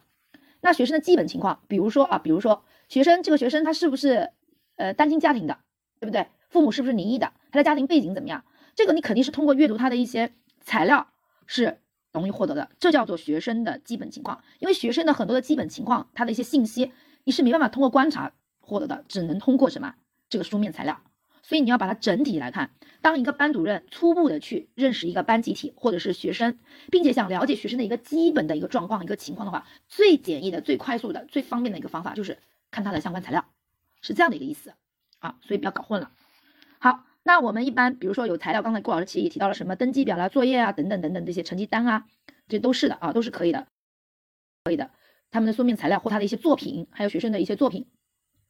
好，然后书面材料分析法的一些特点呢，它特点是，我们可以通过二手资料与学生现实状况进行一个分析对比，把握学生的学业及思想变化的规律。因为学，因为这个资料上面所记载的，说白了就是学生的过去，对不对？那你可以拿他的过去跟他的现在进行一个什么对比。好，还有一个就是研究学生书面资料要与学生的现实表现结合起来。刚刚也说了，书面材料一般指的是过去。他说，有经验的班主任都很重视对学生书面材料研究，但又会不拘泥于这些材料，而与学生的具体接触中逐步观察和了解学生，随时掌握学生活的材料。你看加引号的，说白就是资料的是死的，而学生是活的。资料是一种间接了解学生的这样的一种方法，而你还要通过直接的观察相结合，相结合，对不对？好。第三是对学生过去的鉴定频率，不要看得过死过动，要随时掌握材料，了解学生的发展和进步。这个都是说白了，就是我个人认为他所强调的这三点，就给了我们一个信息，就是我们要用发展眼光看待学生，对不对？总结一下就是这个意思啊。好，然后呢，就是书面材料分析法的运用要求。第一个呢，你看他说了，记录资料记录的只是过去的情，只是过去的情况，只能说明什么？过去啊，只能说明过去。所以呢，我们要用发展的眼光去什么？看待学生啊，学生是不断发展的啊，所以不能把材料作为什么唯一的依据，这个都是很好理解的啊。好，而且也不能以先入为主的观点来看待学生，对不对？第二个呢，就是要有全面的观点，要有全面的观点。好，你看材料所记录的只是学生情况的某些方面，好，而有些情况呢，一般书面资料也反映不出来，对吧？所以书面资料记录也是有它的局限性，而且有的内容还要去核实，还要去更正和补充。好，所以要全面的观点。所以第一个其实就是发展的观念，第二个就是全面的观念，第三个就是注意情况收集和记载，要不断的积累。第三个我觉得就强调是积累，对于资料的积累。第四个呢，就是要把书面材料分析法和其他的方法相结合，相结合以使得我们的信息获得信息更加的客观和全面啊。好，第二个就是观察法啊，观察法。那观察法呢，主要是用自己的感官去直接了解学生，直接了解。刚才我们说书面材料是间接了解，或学生集体表现。现实表现的情况，现实表现的，他说呢，运用观察法可以直接了解班集体的学生个体的言论和行为，是为学校管理班集体提供依提供依据。前提，观察法是班主任了解学生的主要方法啊，就班主任想去了解人，主要的就是观察法呀。因为观察法，我们之前在我们讲普通心理学序论的时候也讲过，因为它相当于是日常生活条件下就可以，也就是说，你随时随地都可以观察学生，对吧？早读的时候可以观察。课间的时候可以观察，上课的时候你也可以观察，就随时随地都可以进行的，所以它肯定是你主要的一种方法了。好，然后呢，就是我们要训练观察技能啊，观察技能，这个我觉得也也是也是很好理解的，就是我们要去呃，相当于是通过观察来获得更多信息呢，所以我们老师也要什么，也要学会观察，对不对？好，那观察法的特点呢，第一个是观察是一种直接了解和研究学生的方法。你看他这里写到了上课的时候和听课，对不对？对不对？你可以观察他的学习状态啊，他的情绪啊，他表达能力啊，他的注意力，他的兴趣啊，他对待分数以及他学业成败的这种态度啊，都都是你可以通过什么？通过观察啊，通过观察是可以发现的啊，是可以发现的。好，然后就是课外活动是观察每个学生个性特征的有效途径，像我说的，课间还要可以观察，对不对？好，然后呢，还有一个就是观察学生不。局限于知觉，往往是知觉、思维和语言结合的一个智力活动。好，所以说具备观察能力是班主任必不可少的基本素养啊，基本素养。所以作为一个老师，也要学会观察啊，学会观察啊。好，第三个呢，呢观察的一些基本形式啊，基本形式。好，这个呢就是考的比较细啊，就是不是考的比较细，就是表述的比较细。反正目前为止我们深圳是没有考过这个这么细的对于观察这样的一个分类。但是呢，因为现在的考试呢，怎么讲呢，就是考的太多的次数，所以他有些时候出的题确实是比较冷门的一些题。所以现在呢，郭老师呢也想尽可能的帮你们通过这个常规系统课，能帮大家梳理到的就帮大家梳理到啊。好像比如说这个，他说按观察的手段、内容、方式的不同，可以分为直接观察。和间接观察、定性观察与定量观察、主题观察与转向观察、叙述性观察与分析性观察等具体形式，这里面会出现的很多的专业名词，可能大家听起来比较就是不太能理解。我们稍微简单说一下啊。第一个，什么叫直接观察与间接观察呢？直接观察大家是比较好理解的，就是你对某个个体的用你自己的感官去直接了解它，对不对？啊，这个是比较好的。那什么是间接观察呢？间接观察，其实我举个例子大家就能明白了，比如说。呃，因为你没办法去直接去了解到这个人，就没有办法直接去观察到这个个体，对不对？他就这个意思嘛。那我不能直接去观察他，我得通过什么样的方式去观察他呢？也就是所谓的间接，就是我们在讲间，就是那个嗯思维间接性的时候，就跟大家提到，间接什么意思？就是他要凭借的一个中间物，就他要凭凭借一些中间物、中介物，对不对？媒介物来来进行，比如说思维就是来进行。思维对不对？那我们现在观察就来进行观察。那这个中间物和媒介物什么意思呢？比如说啊，我无法去直接观察这个人，但是呢，我可以去观察他的生活痕迹。这个如果大家喜欢看侦探片的话，刑侦剧的话，你就会发现，对不对？你你没有办法去观察到当时整个那个现场那个那个那个凶手是怎么行凶的，你是观察不到的不到的，你看不到嘛，对不对？你无法直接观察到。但是呢，现场会有打斗痕迹，对不对？会有打斗的痕迹啊，那你可以通过这些打斗痕迹，对不对？去来推测当时可能发生了些什么，这就是一种间接的观察啊。所以呢，它一般指的是对于个体对人们活动后所遗留下的迹象进行的一些观察，对不对？好，然后什么叫定性和定量呢？定性就是定性，就是主要是跟它的性质有关，就是跟我们的性质有关啊。它一般来说呢是描述性的语言来进行记录的，而定量呢是主要跟我们的指标和数量有关，是数量和指指标上面的一个记录啊。所以定性呢是对呃描述性的语言，就是它性质的一个记录啊，描述性的。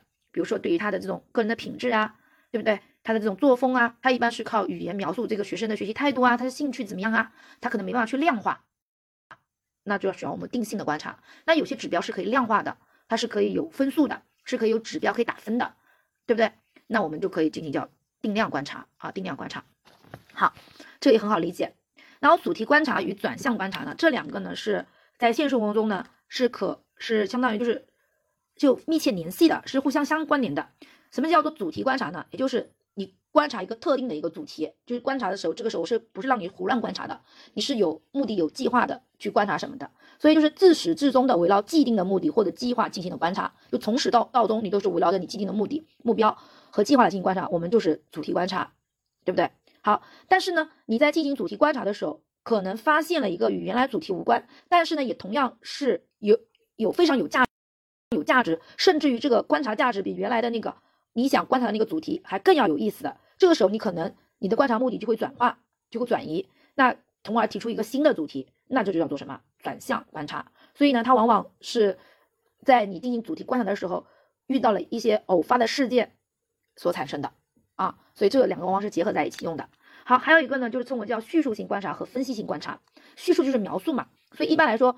对于观察对象的外部特征和形象进行描述的观察，我们一般称之为叫描述性观察或者叙述性观察啊。比如说一个人的仪表啊、形象啊、风度啊等等，这些是我们通过外部的特征是能够观察得到的啊。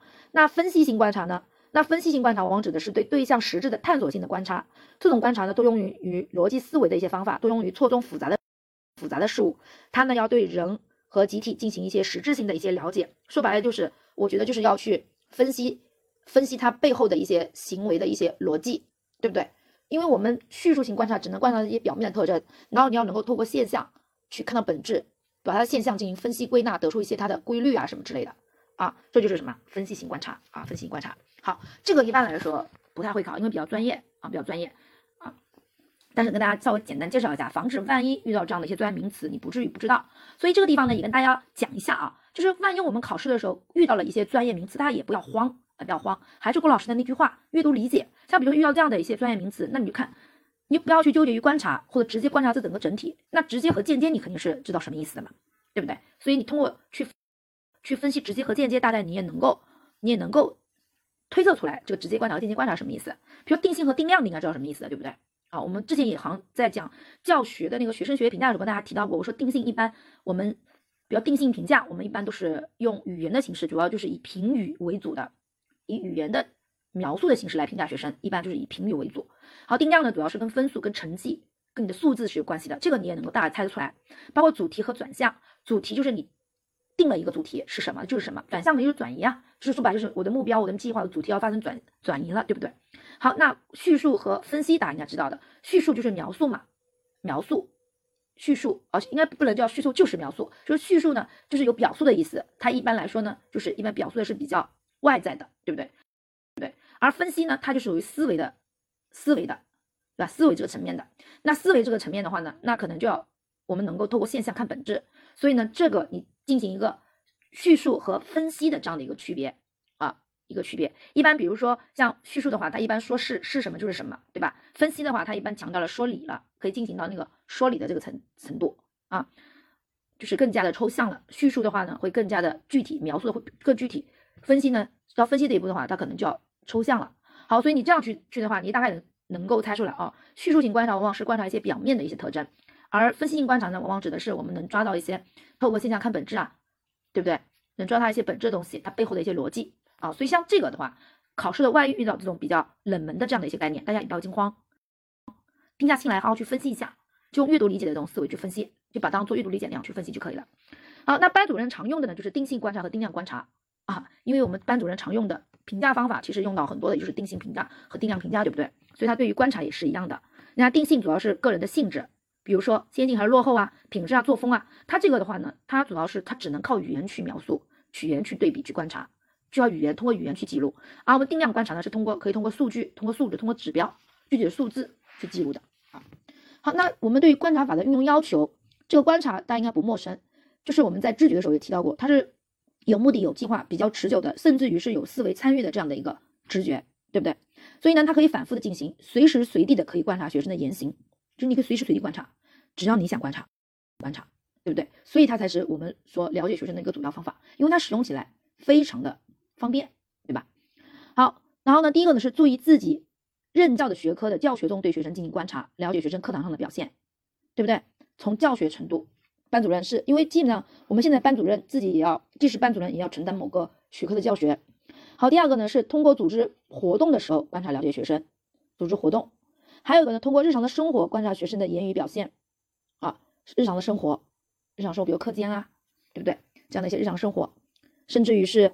跟学生走在路上啊，对不对？甚至于是跟学生一起去家访啊，对不对？就观察学生在生活当中怎么样子的啊。好，所以他说，观察是对学生的学习、生活、行为表现做直接目测、目测测，因此要很自然的进行观察。注意一下，自然观察。好，要同学生建立情感，在常态下观察，就是日常生活状态下，日常生活状态下。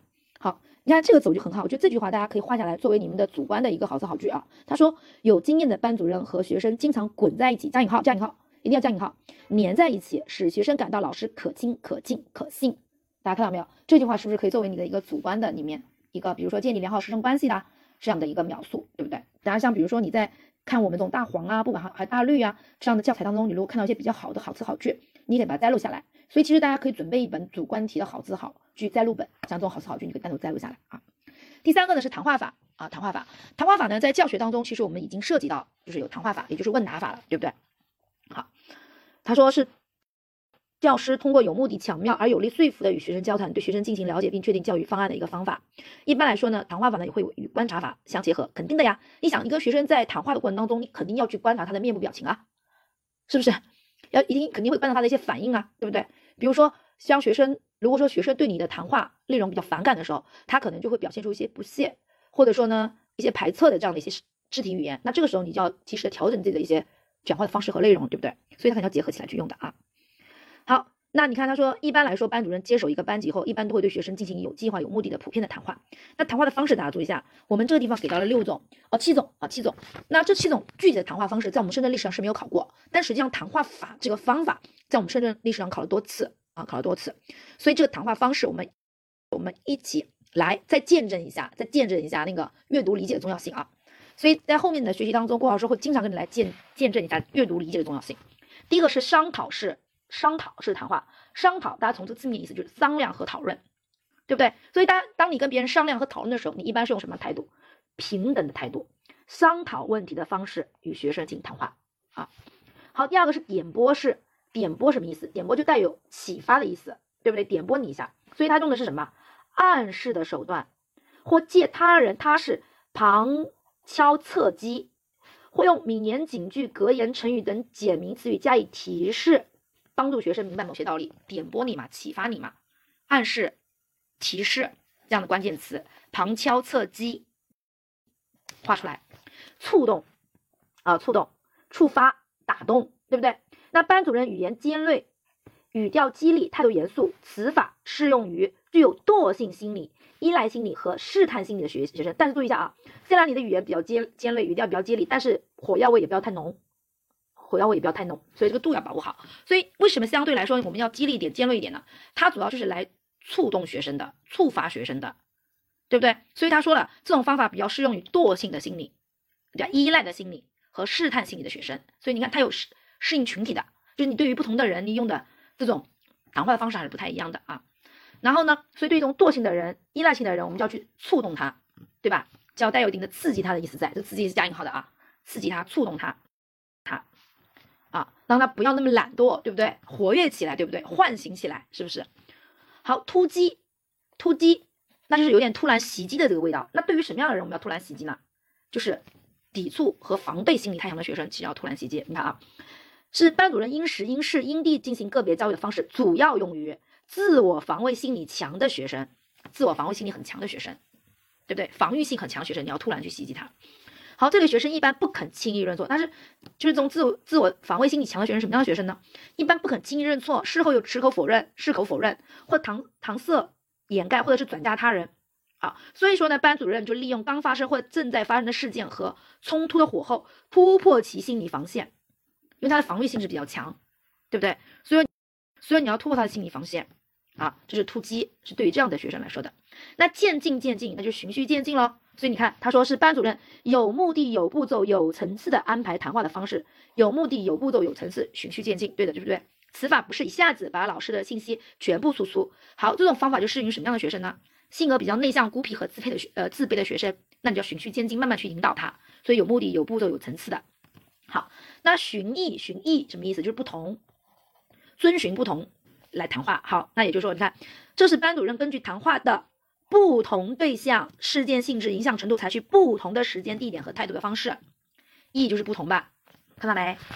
好，最后一个是谈心式谈话，谈心谈天啊，就非常轻松愉悦的环境了，对不对？呃，这种氛围，对不对？好，好，所以你看，师生之间毫无拘束，气氛良好，态度诚恳，亲密无间的道出内心真实思想谈话方式，亲密无间，毫无拘束，对应是谈心，是不是？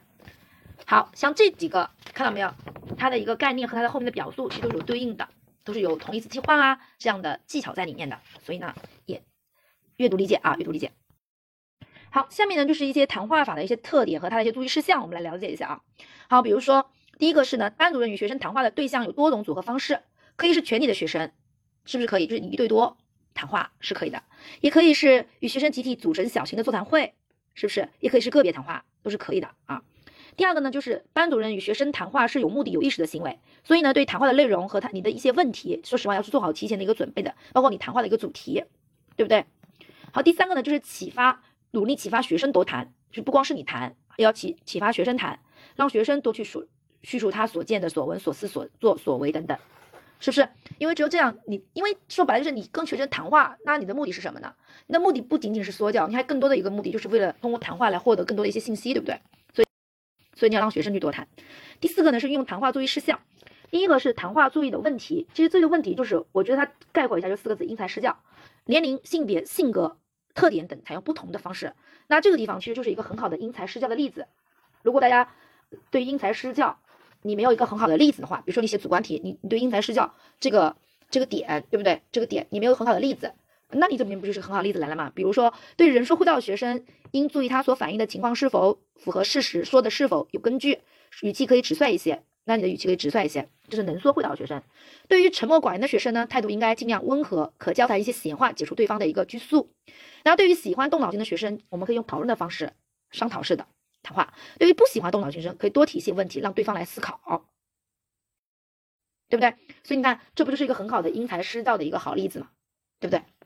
好，那谈话的技巧，注意的是，第一要谈话音保持距离，什么意思？就是不能够太近。说实话，你太近的话，也可以会给学生一些压力感和压迫感，感觉你在逼供，对不对？啊，好，还有个谈你的面部表情，这个大家很好理解，对不对？还有你的身体的方向啊，包括你的副语言，就是你的音调啊、重音啊、轻音声音等等，这个其实我们都很好理解的，对不对？要保持一定距离，面部表情要稍微的温和微笑，身体的方向要面向学生，对不对？是不是要让学生觉得是被尊重、被关注的？等等，还有我们的语气语调，是吧？这都是很好理解的啊。第四个呢，就是调查法啊，调查法。好，调查法呢，我们在讲那个教学的时候，讲到学生学习评价的时候也提到调查法，当时就提到调查法主要一般的话就是通过问卷或者交谈来进行的，对不对？或者就是问卷和访谈，是不是？好，那我们来看一下，它呢调查法呢是一种深入了解班级学生的一种重要的这种方法。好，从调查内容来看呢，一般有一般情况调查和专门问题的调查，对吧？对象呢，你可以向班干部、任课科任老师、家长，也可以向学生的朋友。群众，呃，就邻的邻居等等进行调查，就从对象来说的方式呢，可以有个别的访问、开座谈会、书面问卷，对不对？好，途径呢可以直接的，也可以间接的，对不对？好，不管你是采用哪种方式，然后呢，我们一定要把工作做细，解除被调查者的思想顾虑，力争。那调查的话，一定是力争的是调查上来的材料能够如实的反映客观实际，客观实际。啊，注意一下。好，那调查的对象和内容。一般来说，调查对象主要是包括学生、家长、科任老师、亲友、母校教师、各位同学、原班主任，范围是十分广泛，十分广泛。他这里举了个例子，比如说位于选拔干部做调查，过去的学习情况、现在学习情况、组织能力、活动能力、思想道德状况、身体状况和参加体育运动状况等等，这是他举的一个例子。好，那也就是说，我们在调查前的话呢，一般要根据调查的内容和问题，你要列出调查的一个提纲啊，考虑好调查的具体步骤和方法，确定调查的重点对象。啊，就是调查的话，也不是你脑袋一拍就调查的，这最好的话就是列出调查的提纲，提纲列好，还有一个就是你调查的步骤，然后呢再圈出重点的调查对象。啊，好，第三个呢就调查法的一个运用，这里面提到了一个四访，第一个是访问家长，然后访问科任老师，访问本班同学，以或者是以前同学，或者是访问原来的老师。啊，那这是接手一个新班时，要提前对学生的一些普遍的情况进行调查访问。这个四访主要是这这。就说白了，四访就是访四个不同的对象嘛，可不可以这么理解？好，然后呢，我们注意是在做调查的时候，注意几个几个点要注意的。第一个是教育学生要反映情况，一定要实事求是，不能有偏见。就是你在跟学生来调查，就是跟其他学生调查某个学生的时候，一定要要求学生他反映的情况一定是实事求是的，不能有任何自己的主观的一个偏见的啊。第二个呢，就是教育学生对同学一定要与人为善的态度，就是呢，不要老是盯着别人的缺点，还要去关。注意多说一说别人的优点和长处，啊，说白了，我觉得就是调查的时候不要，就是要跟学生讲这个人就是更加客观，或者是更加客观的去讲这个人，而不是一味的讲这个人的缺点，就是打小报告吧，是吧？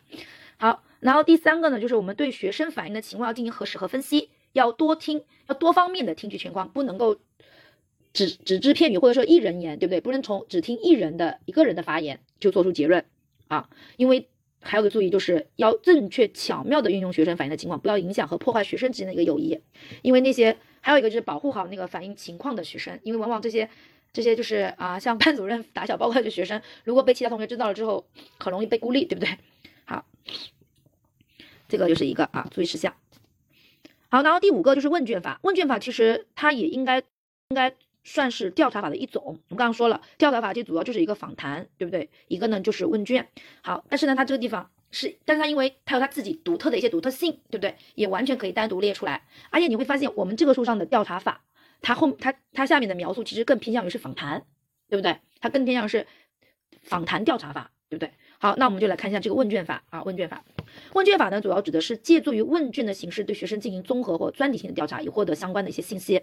啊，他说了，问卷法就是一种书面形式的调查方法啊，所以我们刚才讲的这个调查法，它下面的阐述的内容就更偏向于是一种访谈式的调查法。好，然后呢，一般来说呢，我们呢问卷就是做成表格或者是列成问题。那问卷的特点，大家注意一下，问卷的优点是什么？就问卷有什么样的优点？问卷的优点就在于它可以帮助教师突破活动空间上的限制，进行大范围、远距离、多方面的调查，以了解教育学生。因为你做好一份问卷，为什么它可以突破空间上的限制呢？现过去没有电脑的时候，你可以邮寄问卷，对不对？现在有了网络，有了电脑之后，你直接就是一个一个 email 邮件就发过去了，对不对？是不是？对吧？如果说你想调查一个学生，哪怕他离开了那个城原他离开原来他学习的那个城市，对不对？你都可以跟他的班主任取得联系，对吧？通过邮件让他帮帮你填一下问卷，所以它是可以跨越时空的。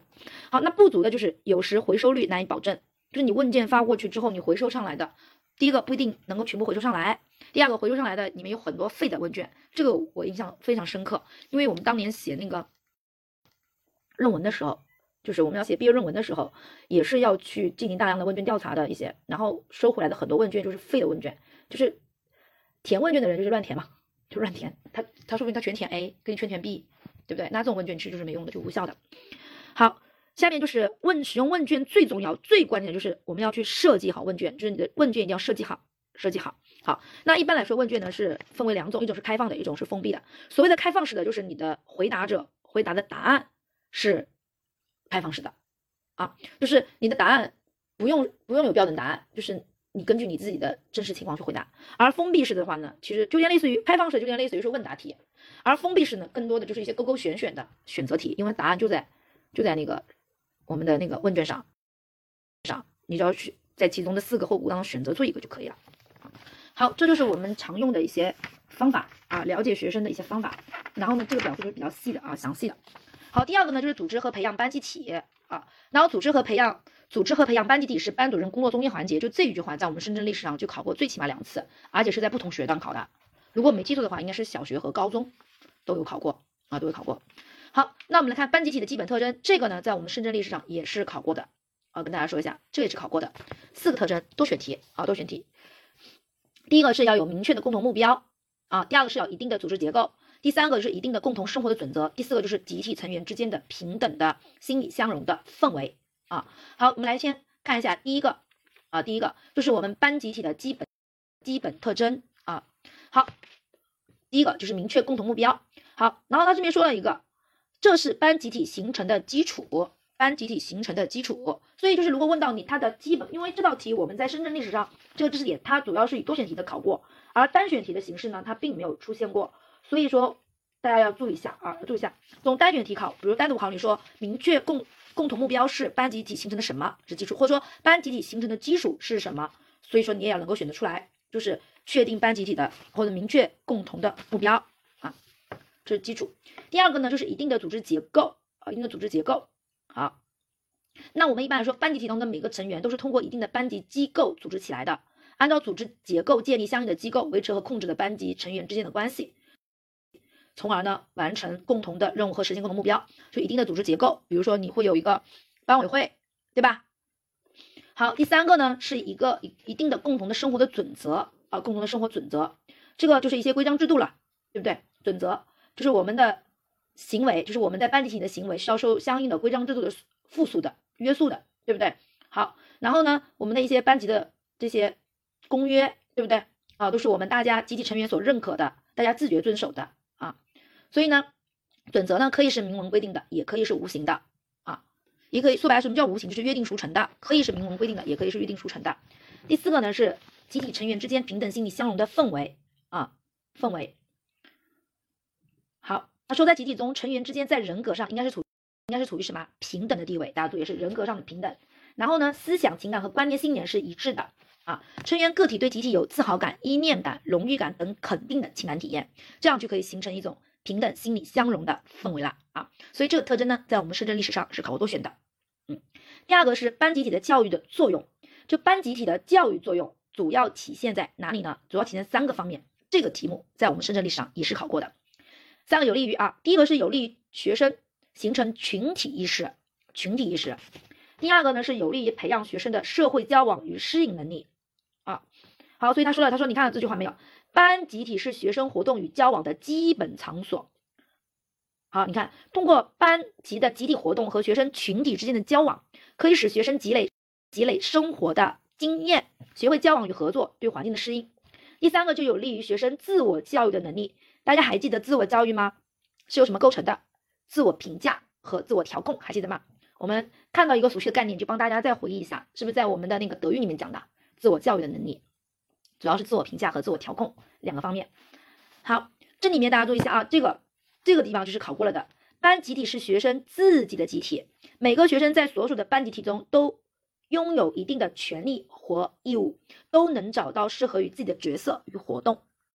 好，这里面有个错别字，大家改一下，是集体中都拥有一定的权利和义务，不是绝有啊，是拥有。好，因此呢，班集体是训练班级成员自己管理自己、自己教育自己、自主开展活动的最好载体。这句话黑体字就是考过单选的，是问你什么是训练班级成员自己管理好自己、自己教育自己、自主开展活动的最好载体，这个是考过的。还有一个就是他给你题干。班集体是学生自己的集体，每个学生在所属的班集体中都拥有一定的权利和义务，都能找到适合于自己的角色和活动。就是这段话的前半句话，被我们专家拎出来考过。他是怎么考的？他就问你说这句话体现的是班集体的教育作用的哪一条？那你就要选出来是有利于训练学生的自我教育，对不对？好，那后面那句就是问你什么是最好载体？那班集体是训练班级成员的最好载体，好载体啊。所以这个这段话的前半段和后半段都考过啊，都考过。好，那我们来看一下啊，班级组织结构的构成要素，刚刚不提到了吗？一定的组织结构，我说其实就有点类似于是班委会，就就是其中的一个组织结构。好，它一般来说它有这样的组织结构，比如说有团支部啊，那可能这个是比较适合于初中的，小学没有这个啊。班委会这不用讲，这是肯定有的。然后小组，小组是班级管理中基层组织，对不对？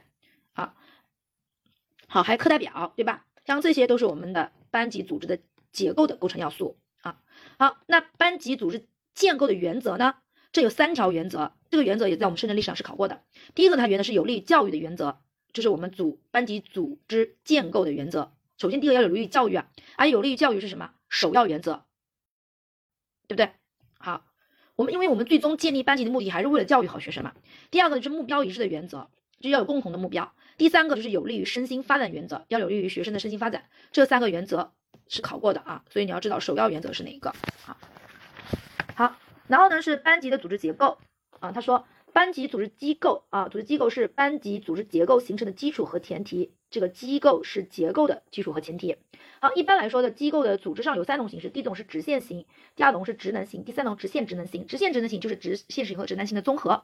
这个呢简单说一下，就是它其实引用的是一个管理学上的一个概念，管理学。所谓的直线型呢，就是上下。就直接向，比如说直接向班主任汇报，就是比较直上直下的这样的一种管理啊。那职能型呢，就是分成为很多的很多的一些部门啊，部门，因为职能部门嘛，就是你这个部门是干什么的，你那个部门是干什么的，就是每个部门分工合作，就是你不用直接向班主任去汇报，他有就是班主任下面就在班主任这个下面，他会有很多的职能，就职能部门分工，对不对？所以还有就直线职能，就是我说的，就是直线型和职能型什么合在一起的，综合起来的。就是因为有些事情你可以向班主任直接汇报，有些事情你不用跟班主任汇报，可以通过，比如说文艺委员啊，对不对？通过学习委员啊，再往上传递，对不对？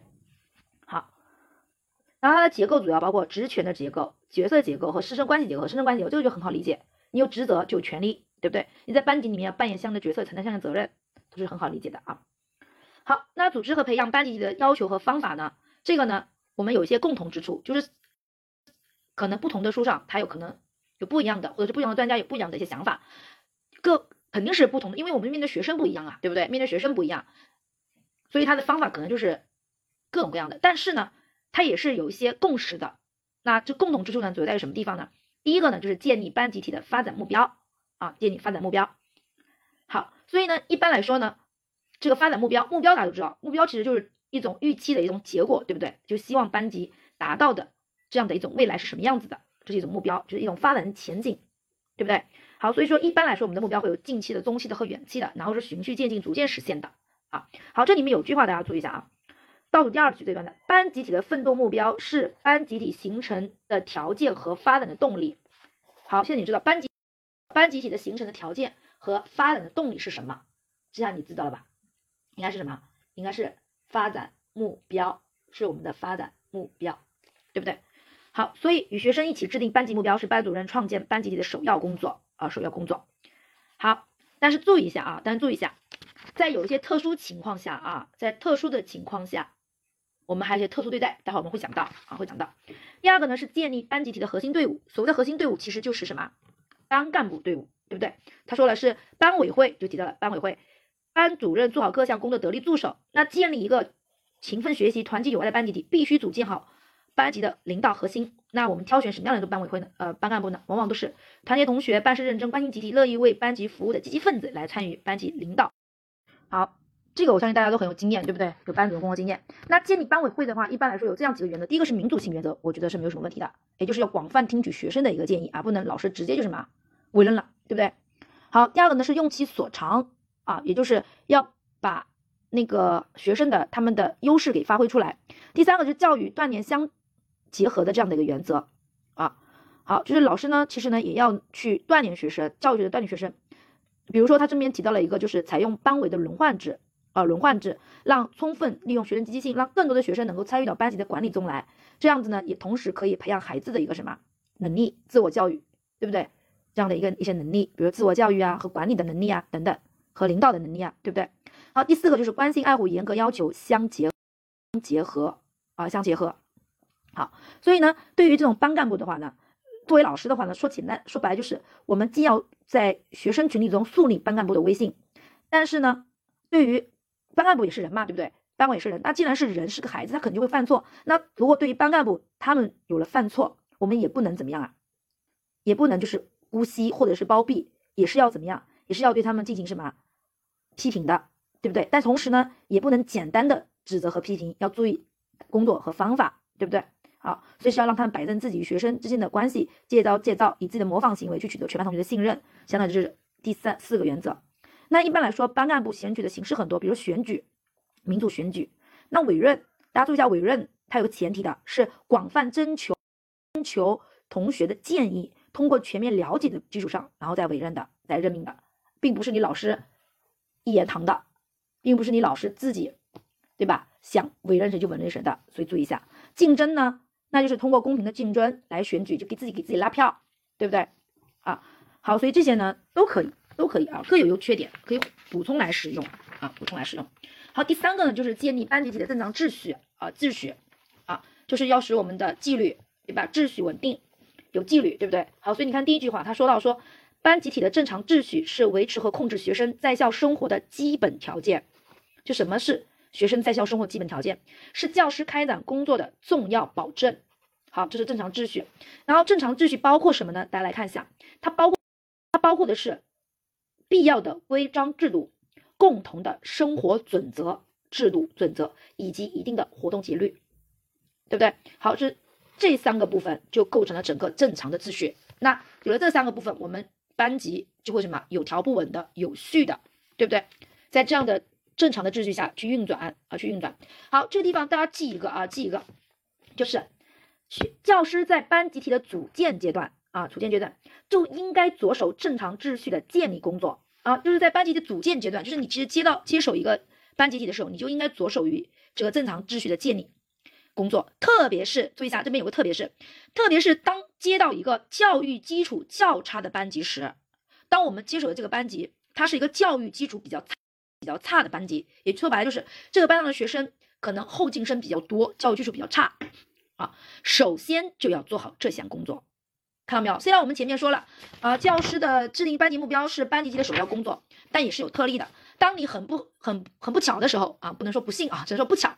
当你很不巧的时候，接手到一个基教育基础比较差的班级的时候，这个时候你说你跟这些同学、这些学生说，哎呀，我们要有共同的目标和理想，你觉得孩子会认同吗？很难。所以这个时候，所以这个时候呢，你首先要做的其实就是建立班级级的正常秩序，对不对？所以注意一下，这是有一个前提的，基础教育基础比较差的班级的时候，首先该干的是建立正常的秩序，因为只有班级的秩序建立起来了，对不对？规章制度啊，对不对？一些规则建立起来了，那你整个班级才会稳定啊。所以呢你看到他一开始说了，班集体的正常秩序是维持和控制学生在学校的一个基本的条件啊，是你开展工作重要保证啊，对不对？你有了这个秩序为你保驾护航，你接下来再跟学生去谈理想、谈人生，就更容易去什么得到学生的认同了。和积极响应了，对不对？好，第四个呢是组织形式多样的教育活动啊。那一般来说呢，我们根据活动的时间可以分为日常性的教育活动和阶段性的教育活动这两大部分组成。像这种很细的这种考法，到目前还没有考过啊。但是越是往后考，我们越要小心这种比较就是细的这种分法，一定要小心。好，然后呢，如果它的安排的内容呢，主要涉及到，比如说有主题教育活动，对不对？还有我们的文艺教、文艺体育活动、社会公益活动等等。啊，然后你把这个分类记住，就是按活动时间可以分为日常性的和阶段性的这两大活动。第五个呢是正培养正确的舆论和良好的班风啊，这里面提到了一个，就是正确的集体舆论是学生自我教育的重要手段，也是班集体形成的重要标志。就是班集体形成重要标志，指的就是我们的什么？培养培养正确的舆论和良好的班风，就是这个啊，是这个。好，然后呢，他这里面还提到了一个，他说良好班风是班集体构成要素长期相互作用、不断发展结果，是班集体形成的一个什么综合标志啊？综合标志。好，这里面还提到班风是什么？班风是班级成员的思想、言行、风格、习惯等方面表现出来的班集体特有的一种精神面貌，是班级个性特征的体现。它是一种班级特有的、特有的，就是说白了就是它具有每个班、每个班有每个班的那个特色的啊，这样的一种精神面貌，是班级个性特征的体现。好，这个呢是在我们深圳历史上考过多选题的，就问你组织和培养班集体的要求和方法，这个五个选项是考过的啊。然后呢，里面的细节郭老师也跟你们分析了一下，所以要注意这种细节的东西。东西。好，第三个就是我们班主任工作的，做好个别教育工作。这里面大家看一下啊，他说。班主任对学生的个别教育工作是面向的全班每一位学生的啊，然后呢，着重大家注意一下，它这里面提到是着重从类别上来分，主要是两类学生，一类呢是后进生，一类是优，一类是优秀生。好，我们来先看一下优秀学生的教育工作。优秀学生，我们简单点概括一下，就是品学兼优的学生，可不可以这么理解？品行也好，学习也好，对吧？从心理程度就是自尊心很强，充满自信，有强烈的荣誉感和竞争意识，对不对？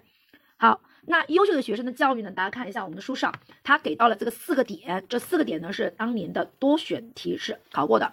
第一个呢就是严格要求，防止防止自满；第二个，第二个呢就是不断激励，弥补挫折；第三个是消除嫉妒，公平竞争；第四个是发挥优势，全班进步。这个呢是我们深圳曾经考过多选题。好，大家注意一下，郭老师，比如告诉你这个地方我们深圳曾经考过多选题，你可以旁边做一个标记，已考过多选。对不对？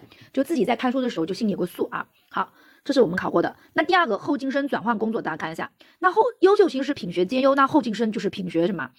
不管是品德方面、品德习惯方面，还是学习方面，都是相对都是比较落后的学生，对不对？好，然后注意一下啊，它的后进生是一个相对概念，运用时应谨慎，对吧？因为后进它并不是绝对的，它有可能通过努力变成什么先进，对不对？所以用的时候确实要要谨慎，防止就是给学生贴上标签。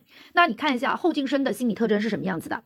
啊，后进心后进生的心理特征呢，他是他是不适度的自尊心，不适度的啊，有的时候就会过分的什么，过分的那种自尊。其实大家都知道，过分的自尊其实就是一种本质的是一种什么自卑。然后学习动机呢也不强，意志力呢还什么薄弱啊，还很薄弱。好，然后呢，对于后进生的教育呢，我们要注意的几点，大家看一下。第一点呢，就是要关心爱护后进生，尊重他们的人格。第二点呢，就是培养和激发学习动机。啊，学习动机，其实第一点呢，主要就是针对那个不适度的自尊心来谈的，你要尊重他的人格啊。第二点就是通通针对他的那个学习动机不强来谈的，培养和激发学习动机。好，那具体的学习动机的激发是可以从哪几个方面来入手的呢？好，我们来看一下，比如说强化学习动机，启发自觉学习，这里是也是分号连接的一个点，就是一个选项，利用原有的学习动机的转移来做，来促进后进生的需要，利用学习反成果的反馈。提高辨别是非的能力，形成是非观，然后长散就失。班主任要一分为二的看待后进生，善于利用闪光点作为推动后进生前进动力和转换良好开端。大家会发现，这一共有一二三四五，正好是五个点啊，五个点。好，然后呢，在这个地方大家记一句话啊，记一句话，叫做做好后进生工作，在班主任的个别教育工作中处于首要地位。所以后进生工作是班主任个别教育工作。当中的首要地位啊，首要地位，注意一下，因为这句话在我们深圳历史上是考过判断题的，所以处于首要地位的这个个别化教育什么教育呢？是后进生教育。好，第四个工作呢是班会活动啊，班会活动。好，大家看一下，他说班会活动是班主任进行教教育活动的主要手段，是培养优良班级的这种方法，也是养成学生活动能力的基本途径。所以呢，它成为班主任工作的一个很重要的内容，对不对？那我们班会一般有几个特点呢？集体性、自主性和针对性，大家注意一下啊，这三个特性在我们深圳历史上是考过的判断。如果我没有记错，应该是考判断题的。好，那所谓的集体性什么意思？很简单，就是所有的学生都得参加，也就是面向全体学生的。好，那自主性呢？啊，自主性是指班会的组织者，一般来说呢是班干部，参与者呢是所有的学生，所以呢，它并不是通过班主任的说教来解决问题的，而是通过学生之间的交流和争论形成共识的。所以呢，他更强调了学生是班会活动的主体，是班会活动的主人，对不对？好，然后第三个呢是，三个呢是针对性，这就是我们的班会，它不是一般都要做主题班会嘛，对不对？所以班会所找所那个解决的问题，它往往呢就是班主任事先或者说在班主任指导下，班会要解决问题是在班主任指导下事先决定的，并不是什么一拍脑袋，对不对？或者漫无目的的提出了提出来的，所以我们的会经常会有主题班会这个说法，对不对？主题班会啊，所以它是有针对性的啊，针对性的。那班会的一般类型呢，这个也是考过的啊，它主要分为三类：常规会、呃常规班会、生活会和主题班会。那常规班会呢，我们又称为叫班务会，比如说晨会和周会。那生活会是什么呢？生活会的话呢，我的理解就是啊，就是在这个生活会上，学生要进行表扬与自我表扬、批评与自我批评，差不多是这样的一个主题。他说，生活会呢是班主任根据教育目标，结合班级的实际，定期或者不定期的组织学生讨论德、智、体等方面的长处和不足，引导学生发扬优点，纠正缺点的班会活动。所以生活会主要就是一个发现优点，然后呢或者发扬优点来纠正缺点的这样的一个班会活动，对不对？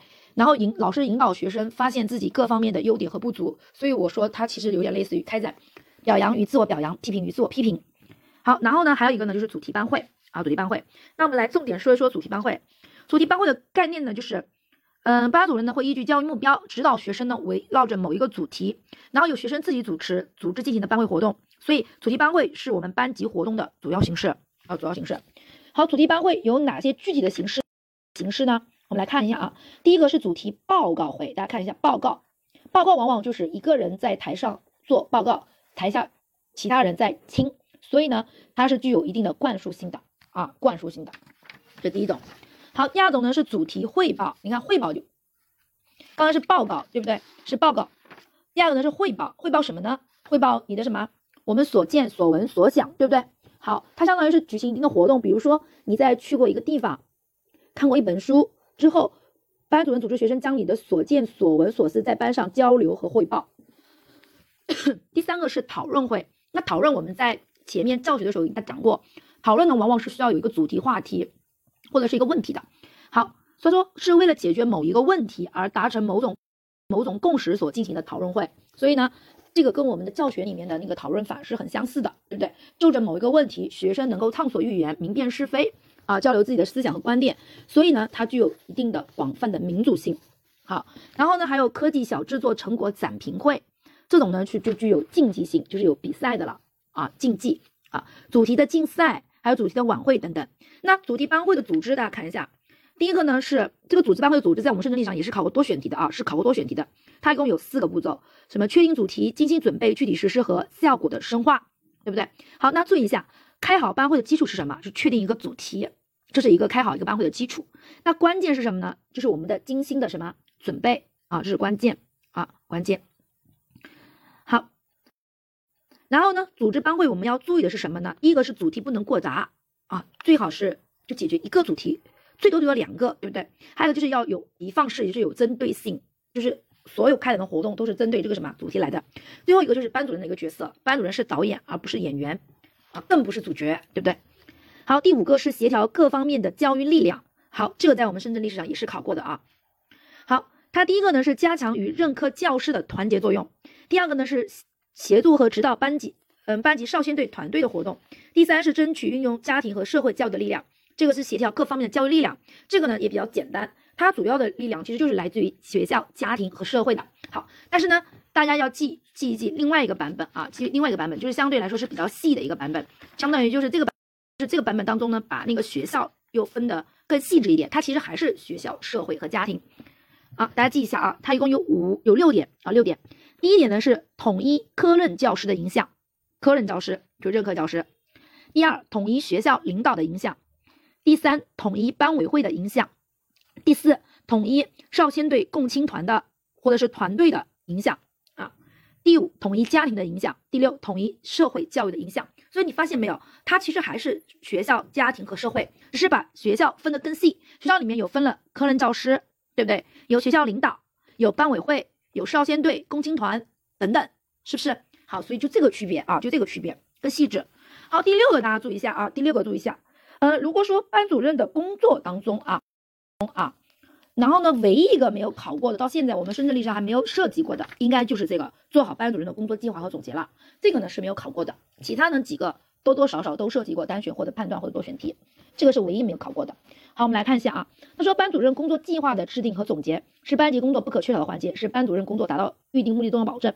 这个里面呢有两个知识点，如果要考的话，我觉得是很容易考到的。一个就是班主任工作计划分为什么？多选题、单选都有可能啊。学期计划、月计划、周计划及具体的活动计划。你看，先是学期这个这样的一个单位，然后是月，然后再到周，再到具体的活动。大家发现没有？从上至下而来的，非常具有逻辑层次性。第二个是班主任工作总结，总结包括两种总结，一种是全面的总结，一种是专题的总结。其实这个，其实这个也很很好理解。全面总结就是对所有工作进行一个总结，全面的。涉及到方方面面的，那专题总结的话，只涉及到其中的某一个方面，对不对？好，所以这两个记得一下啊，记得一下。然后呢，就是学期计划里面呢，它一般有三个部分构成啊，一个呢是还有一个学期计划，我们知道一下，它是全学期班主任工作的总纲，被称为总纲，有基本情况的分析，确定教育任务和工作具体的什么安排，这是我们学期计划的三个组成部分，基本情况的分析啊，基本情况就班级的基本的情况，对不对？对它进行一个分析啊，分析，然后是教育任务的确定，确定一个教教育任务，然后具体的是工作具体的什么安排啊，安排。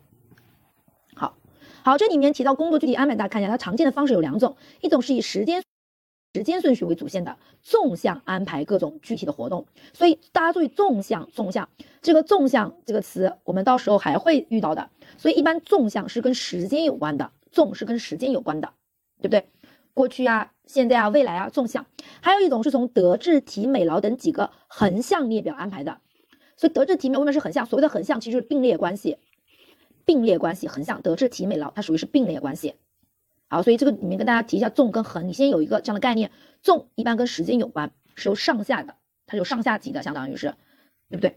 然后横呢，它一般是并列关系的啊，你先知道一下。好，第七个是操行评定，嗯，先看一下操行评定概念。啊，它相当于呢是在一学期内对学生的学习、劳动、生活、品行等等方面做出的小结与什么评价？评价主要呢是由班主任什么负责啊？负责。好，大家注意一下，这里面写一句话啊，曾经考过一个判断，曾经考过一个判那个多选题里的一个干扰选项应该是曾经是，就是写评语的工作不能交给学生。注意一下，就是评语一定要是班主任来写，就写评语的这个工作你是不可以交给什么学生的啊。然后我们也知道，超行评定的目的是什么？目的其实就是为了孩子能够更好的发展。所以呢，我们呢要肯定优点，也要找出缺点，指出孩子努力的什么方向，然后鼓励儿童上进。同时呢，超行评定呢也是可以给到家长的一个信息，让家长可以全面的了解学生在学校的情况。为为什么要让家长了解学生在学校情况呢？还不是为了让家长可以更好的跟老师配合嘛，对不对？对不对？共同教育儿童。同时呢，超行评定也可以。帮助老师来总结出工作一些经验，找出工找出问题来改进工作啊。好，所以呢，它是有无非就是从这几个维度，对于学生来说它有什么好处？超行评定对于家长它有什么样的作用？对于老师自己它有什么样的作用？啊，好，那超行评定的步骤大家注意一下，这个步骤如果要考到的话，应该会考到像类似于排序题这样，顺序不能错。首先呢是学生的自评，然后呢是小组的评议，接下来呢是班主任的评价，最后是把信息反馈给学生啊。所以它是这样的一个步骤啊。好。然后呢，反面呢是建立学生档案，这个呢其实深圳是考过的，所以这个地方需要大家稍微记一下，记两个知识点，一个呢是档案的四个环节，这个呢也是一个顺序，也是不能乱的。第一个呢是收集档案啊，收呃不是收集档案，是收集信息啊，收集信息，整理信息，然后呢鉴定，最后是保管，对不对？所以相当于所谓档案就是对于材料，对于你所掌握的材料进行一个分析处理，先是收集材料，整理材料。然后做出鉴定，最后来进行保管，它这样的一个四个步骤。我们学生的档案呢，主要呢有两种，一种呢称之为是集体档案，集体档案；一种呢是个体档案。啊，个档好，这里面就来了啊，就来了。深圳曾经考过一道单选题，就说到说学生档案中，学生档案中最常见的是什么？学生档案中最常见的是学生个人档案，学生个人档案。那学生档案的内容最常见的形式有两种，一种呢就是文字表述式的，用文字来表述；还有一种是表格调查式的，就这两种啊。好，好，那我们班主任工作讲完了，我们现在来看一下班级管理啊，班级管理。好，那这个地方我们看一下什么是班级这个概念。班级呢是一个称之为是一个小的复杂的社会体系，是学校行政体系当中最基层的行政组织。班级是学校行政体当中最基层的行政组织，它通常是由教师和一群学生以及环境组成的。啊，好，下面还有一个是班级是开展教学活动的基本单位，是学生从事集体活动、结交好友的场所。因此，因此它具有什么功能？大家看一下，它具有什么功能？满足学生需要，促进学生发展，矫正学生行为等功能，等等功能。好，关于这个功能呢，这个上面它主要给了我们三个功能啊，这个三个功能呢。它更偏向于是从什么学生这个维度来说的，就是班级的一个个体功能，对不对？那注意一下，除了有就是这个地方，我们主要是给了三种，有的书上给到四种，就是诊断功能，就在那个促进发展和矫正这个地方多了一个诊断功能。因为你想啊，先诊断后谈矫正，你诊断出他的问题之后，你才能矫正他的这个错误的行为，对不对？所以呢，如果你看到有诊断功能也是对的，或者有的书上就直接就是诊断与矫正功能，把诊断和矫正合并了也是有的。是跟大家稍微说一下啊，那班级组织的发展呢，这个地方注意一下，在十六世纪这个地方呢，你要加一个，加一个啊，也是我们深圳考过的一个，就是率先啊，率先最先正式使用班级这个词的，率先正式正式非常正式的使用班级一词的是文艺复兴时期的著名教育家谁呢？埃拉斯莫斯。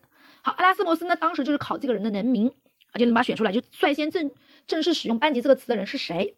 这埃拉斯莫斯的埃呢是埃及的埃，拉呢是拖拉机的拉，斯呢就是马克思的斯，莫就是莫斯科的莫，然后后面一个斯也是马克思的斯，所以是埃拉斯莫斯斯莫斯，对不对？阿拉斯莫斯，好，就是这个选择题啊，单选题。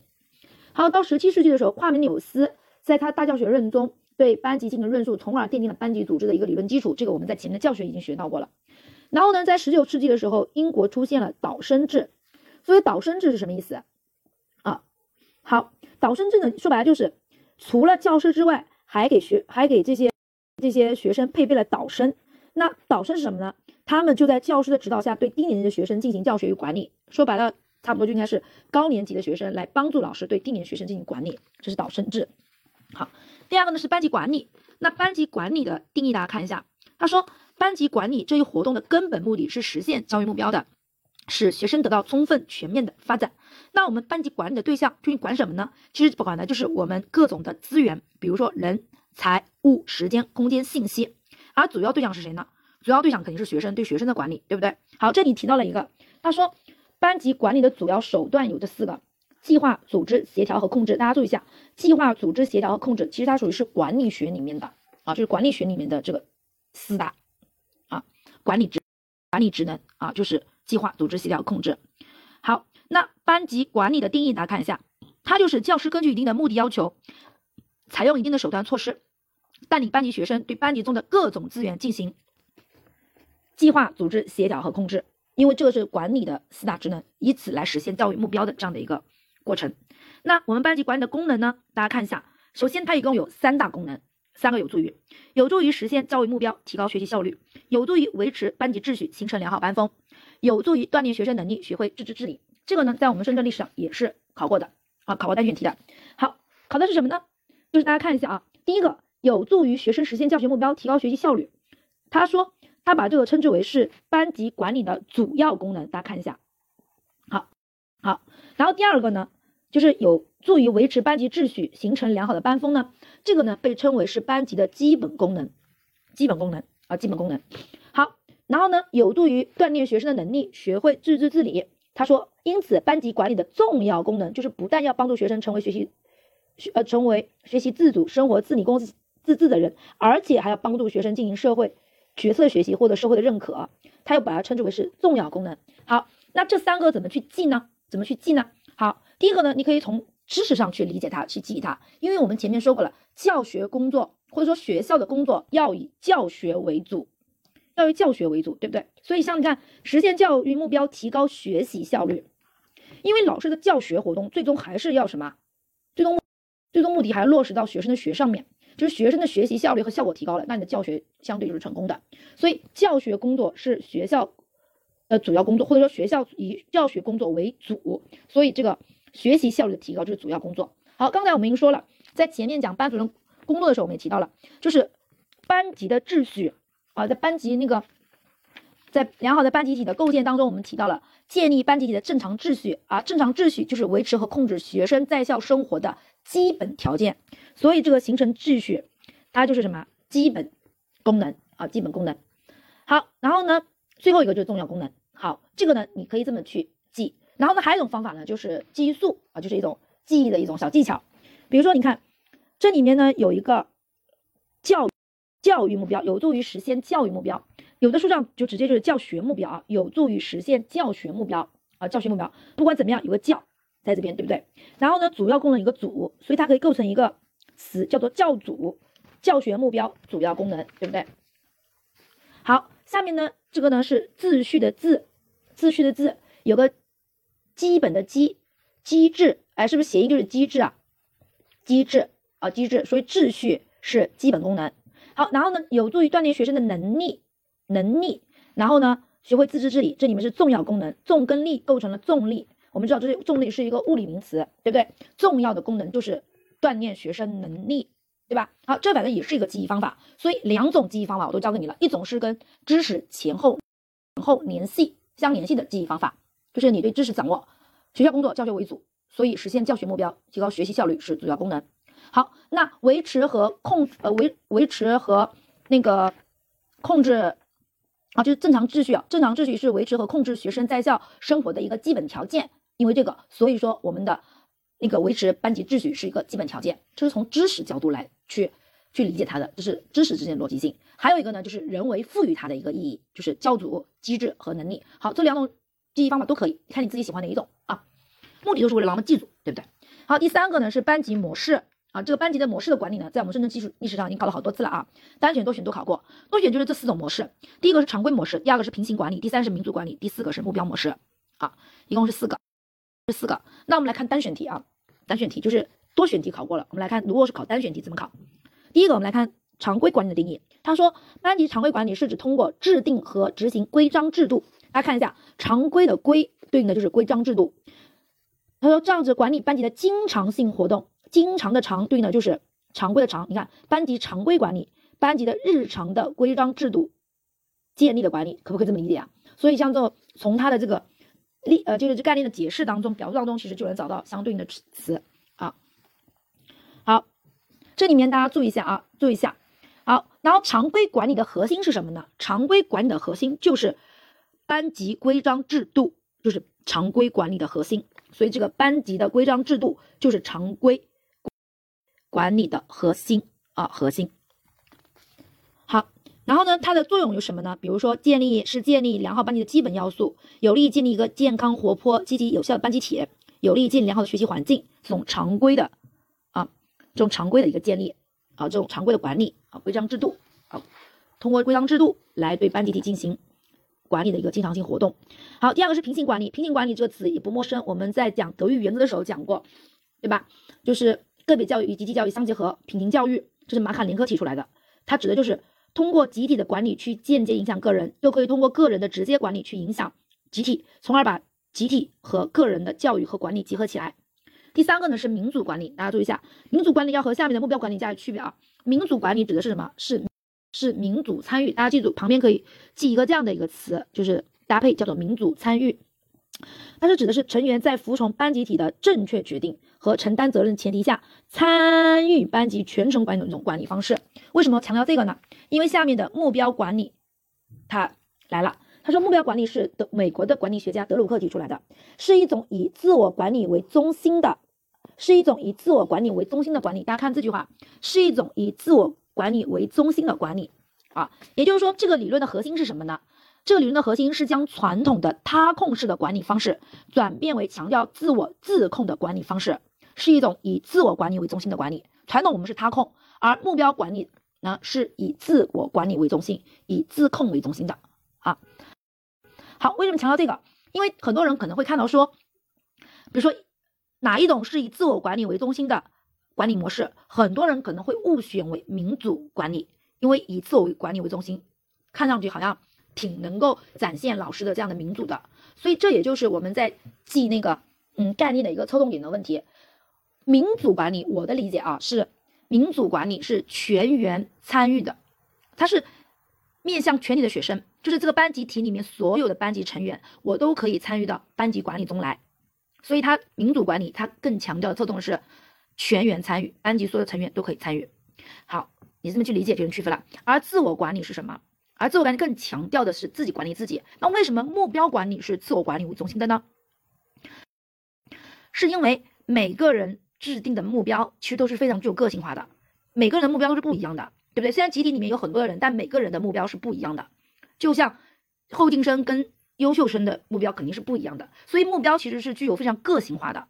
然后呢，你是用你自己制定的目标来管理你自己，所以它是非常什么自我的，非常个性的，是强调自我管理为中心的啊，就这个意思。好，所以呢，他说目标班级目标管理是班主任与学生共同来确定班级的总目标，然后转化为小组目标和个人目标，最后使自己的个人目标能够学班级的总体目标融为一体，来推动班级的管理。好，那我们来看一下啊，了解一下当前我国学校管理中存在一些问题啊。班主任对管理的方式偏于什么专断啊？专断这个是可能存在的问题，对不对？专断型不够民主啊。然后专断其实也分为两种，一种是强硬专断型，一种是仁慈专断型啊。这个还是还分两种这种类型的。强硬专断型呢，就是我们理解的独裁，独裁；而仁慈专断型呢，就有点类似于就是表面上看起来这个老师很很好。对吧？这样的老师呢，他也照样会表扬学生啊，也会鼓励学生，但实际上呢，他真正在执行的过程当中，还是以自己的标准为主的，啊，只是表面上看起来不专断，但本质还是专断的啊，仁慈专断型。好，还有一种呢，就是我们的管理缺乏模式，民主管理的程度低。好，那我们怎么解决这个问题呢？那就是必须去建立起以学生为本的班级管理机制，以学生为本的啊，尊重学生的人格和主体性啊，发挥学生自我管理的这种主人翁的精神，强调师生合作。合作，学生之间的合作，好，比如说以满足学生的发展为目的啊，注重学生的发展，对吧？确立学生在班级中的主体地位，有目的的训练学生进行班级管理的能力等等，这个都是比较好理解的啊，比较好理解的。好，比如说我们可以做哪些事情来训练学生自我管理的能力呢？比如说啊，有适当增加小干部的岗位，进行干干部的轮换，对不对？这是可以的吧？好，比如说。还有就是按照民主的程序选举干部，好，然后使小干部呢从教师的助手变成学生代表，好，把学生的注意呢从当干部引向当合格的班级小组人，对不对？好，把以教师为中心的班级教育活动转变为学生的自我教育等等，像这些的一些方法呢，其实都可以实现学生的自我管理能力啊，自我管理能力都能培养孩子的自我管理能力，对不对？因为你班级管理能力训练孩子班级管理能力。同时呢，也是训练孩子自我管理能力。因为你想啊，当班上所有的学生他都能够进行自我管理的话，那你其实老师管不管都可以，对不对？也就是当学生能够高度自律的时候，那管理就水到渠成了，对吧？好，然后呢，我们来看一下最后一节的内容，就是班主任在班级管理中的地位和作用啊，这边也是有考过的。第一个呢是班主任是主任是班级建设的设计者，这里面提到的是设计者啊，设计者。好，然后呢？下面一个呢，我们来看一下这句话指的是什么啊？班级建设设计的内涵指的是什么？这个是考过的，大家可以注意一下。他说，班级建设的设计是指的班主任根据学校的整体办学思思想，在主客观条件许可的范围内所提出的相对理想的班级模式。相对理想班级模式，比如说包括什么？大家注意一下啊，包括班级建设的目标、实现目标途径、具体的方法和工作程序。其中，好，以班级建设目标的制定为最重要。最重要是什么？班级目标制定啊，这个没考过啊，这定义大家注意一下是考过的。好，下面这个多选题考过，就是班级建设目标确定，刚不说了吗？制定目标最重要呀。好，好，那我们来看一看目标设计主要依据哪些方面的因素？这个多选题考过啊。一个呢是国家的教育方针政策，学校培养的目标。第二个呢是班级体班级群体的现实发展水平，主要是通过这两个方面的啊，所以注意一下，多选题考过啊。然后呢，我们的班级目标对于班级建设有非常重要的作用，它的作用又体现在哪里呢？这个是没有考过的四个点，注意一下，四个有利于技能是，它有利于获得学生对班级发展的认同与支支持学生。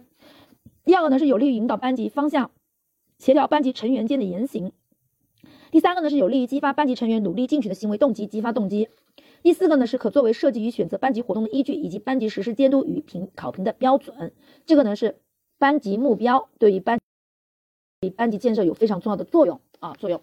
其实基本上就是目标的一些作用啊目标作用。我们知道目标有激励作用、有评价作用、有导向作用，对不对？所以你会发现没有，二三四就是导向、激励和评价，只是多了个一，一就是获得班级发展的认同，获得学生对班级发展的认同和和那个支持。因为我们前面也说了呀，当我因为这个嗯班级目标的建立，对不对？一个是它是一个很重要的一个基础，然后呢还有就是它可以成为什么班级管理的一个什么动力，对不对？它是可以成为什么动力的啊？是班。目标是集体发展的方向和动力的，对不对？啊，当我们班级成员有了共同目标的时候，那群体的成员在实现目标过程中，就会在认识上、行为上会保持一致，对不对？因为有这个目标指引着我们，着我们，我们就会保持一致，在认知和行为上，对不对？啊，所以呢，它也被称之为是班集体形成的一个基础，就在我们前面已讲过，所以说它是可以使学生对班级的发展获得什么认同和支持的啊，这个就是多了这么一个啊，其实后面的。三个就是导向、激励和评价，对不对？这是我们目标的一个最基本的一个功能。好，那第二个点呢，就是班主任是班级组织的领导者啊，领导者。好，这个地方呢，我们呢是第二个啊，第二个相当于班主任的一个他的一个很重要的作用啊，领导者。来看一下啊，他的领导者这里面提到了一个是领导的影响力，这个在我们深圳历史上是考过的啊。他说，班主任在班级管理中的领导影响力主要表现在两个方面，一个呢，一个呢是班主任的权威地位、职权，这些呢就构成了班主任的职权影响力。大家看一下，职权影响力。好，第二个呢是班主任的个性条件，就构成了班主任的个性影响力。一个呢是来自于班主任的职责和权利赋予他的，还有一个来自于他的一个人格魅力，对不对？个性不就是人格嘛？好，这两个方面这是考过的。那我们来看一下啊，好，那职权影响力的。实施要依据什么呢？要依据一定的组织法规和群体规范。具体来说，就这两个方面，一个是国家的教育法令、学制、教育方针及学的课程、教学计划、规章制度等。好，这是来自于国家学校层面的，对不对？赋予老师的职责。第二个呢是班级的目标、规范、育人和纪律班风等等。所以职权影响力的实施主要是来自于这两个方面，一个是组织的法、组织的法规，一个是群体的规范。那这个是没考过的啊，这没考过，只考过就是影响力包括哪两个？那班主任的个性影响力取决于三个方面，一个是班主任自身对教育工作的情感体验，这一个；还有一个呢是对学生产生积极影响的能力；第三个就是高度发展的控制自己的能力。你看，自身对教育工作的情感体验，自身对于学生产生的影响的能力，还有发展自己控制的能力，这是来自于个性影响力的三个方面。好，那班主任的领导方式啊，班主任领导方式有权威的领导方式，民主的。和放任的啊，放任的，那这种权威呢，其实就是这种那种独裁型的，有点类似于独裁型的。你看，是由教师自身对班级实施的无条件的管理，严格监控学生执行老师所要求所要求的要求的过程与结果，对不对？它侧重于领导与服从关系上的影响啊，也就是学生要无条件的去什么服从老师啊，要无条件的服从老师，它是一种领导和被领导的关系。好，那民主呢？他用了一个词叫做倾听，用了一个词叫做倾听。大家看一下，善于倾听学生意见啊。他呢不是以直接的方式管理，而是以间接的方式来什么引导啊？引导、倾听，他更多的是启发和引导。好，然后呢，放任型的班主任会怎么样呢？对班级管理不会过多的干预，他会非常容忍的态度对待班级中的冲突，不主动组织班级活动。也就说明放任型的老师，他往往是。容忍的，不主动的，对不对？不干预的，对不对？就是不不不，对吧？不主动，不干预，啊，比较容忍。好，最后一点呢是班主任是班级人际关系的艺术家，所以你看，班主任是设计者，班主任是领导者，班主任是艺术家。好，那这个地方大家注意一下啊，注意一下我们的那个交往啊，这里面提到了。它主要是这几个方面，第一个呢是要把学生作为交往的主体啊，作为交往的主体。好，那这个地方大家记一个，为什么要强调把学生作为交往的主体？因为交往呢，交往是班级人际关系形成和发展的手段。所以交往是什么？交往是一种手段，是一种什么手段？交往是班级人际关系形成和发展的手段。好，这个你大家记一下啊，交往是班级人班级人际关系形成和发展手段。所以我们要把学生作为交往的主体。啊主体，然后涉及内容充实、频率高的交往的结构啊，好，形成一种相互渗透、交互作用的多渠道、多层次、多维度的交往网络。好像比如说我们到后面去学到的时候，大家会就会发现啊，当我们后面后期的话，我们就会发现那个嗯叫什么来着的哦，在讲那个教育心理学的那个课堂管理的时候，他就会提到一个就是那个座位啊座位座位的话呢，他说座位就是我们在分配座位的时候，老师肯定会要考虑到一些管理，就是纪律方面的一些问题。但更重要的是，老师要关注到人际关系，对不对？不知道大家这个知识有没有听过或者看过？就是老师在编排座位的时候，肯定一方面要考虑到一个纪律，能律能保证纪律，对吧？总不能让两个喜欢讲话的人坐在一起。但更重要的还是要发展学生的人际关系啊。所以这就你看，要设计充实的、频率高的交往结构，是不是？要强调他的人际关系。孩子人际关系的所发展，第三个呢，就是要在与学生的交往与建立相互间信任的一个关系啊，建立信任的关系。好，到这里为止呢，我们这个三大巨头就全部讲完了，就是我们深圳的高频的三大高频点全部讲完。那从明天开始，我们就开始讲中频了啊，中频。好，中频呢是哪三个呢？第一个呢就是我们的课外活动，第二个呢就是我们的学生与教师，第三个呢就是我们的教育目的，这算是一个中频的考点。从下节课开始，好，今天呢就到这边，谢谢大家。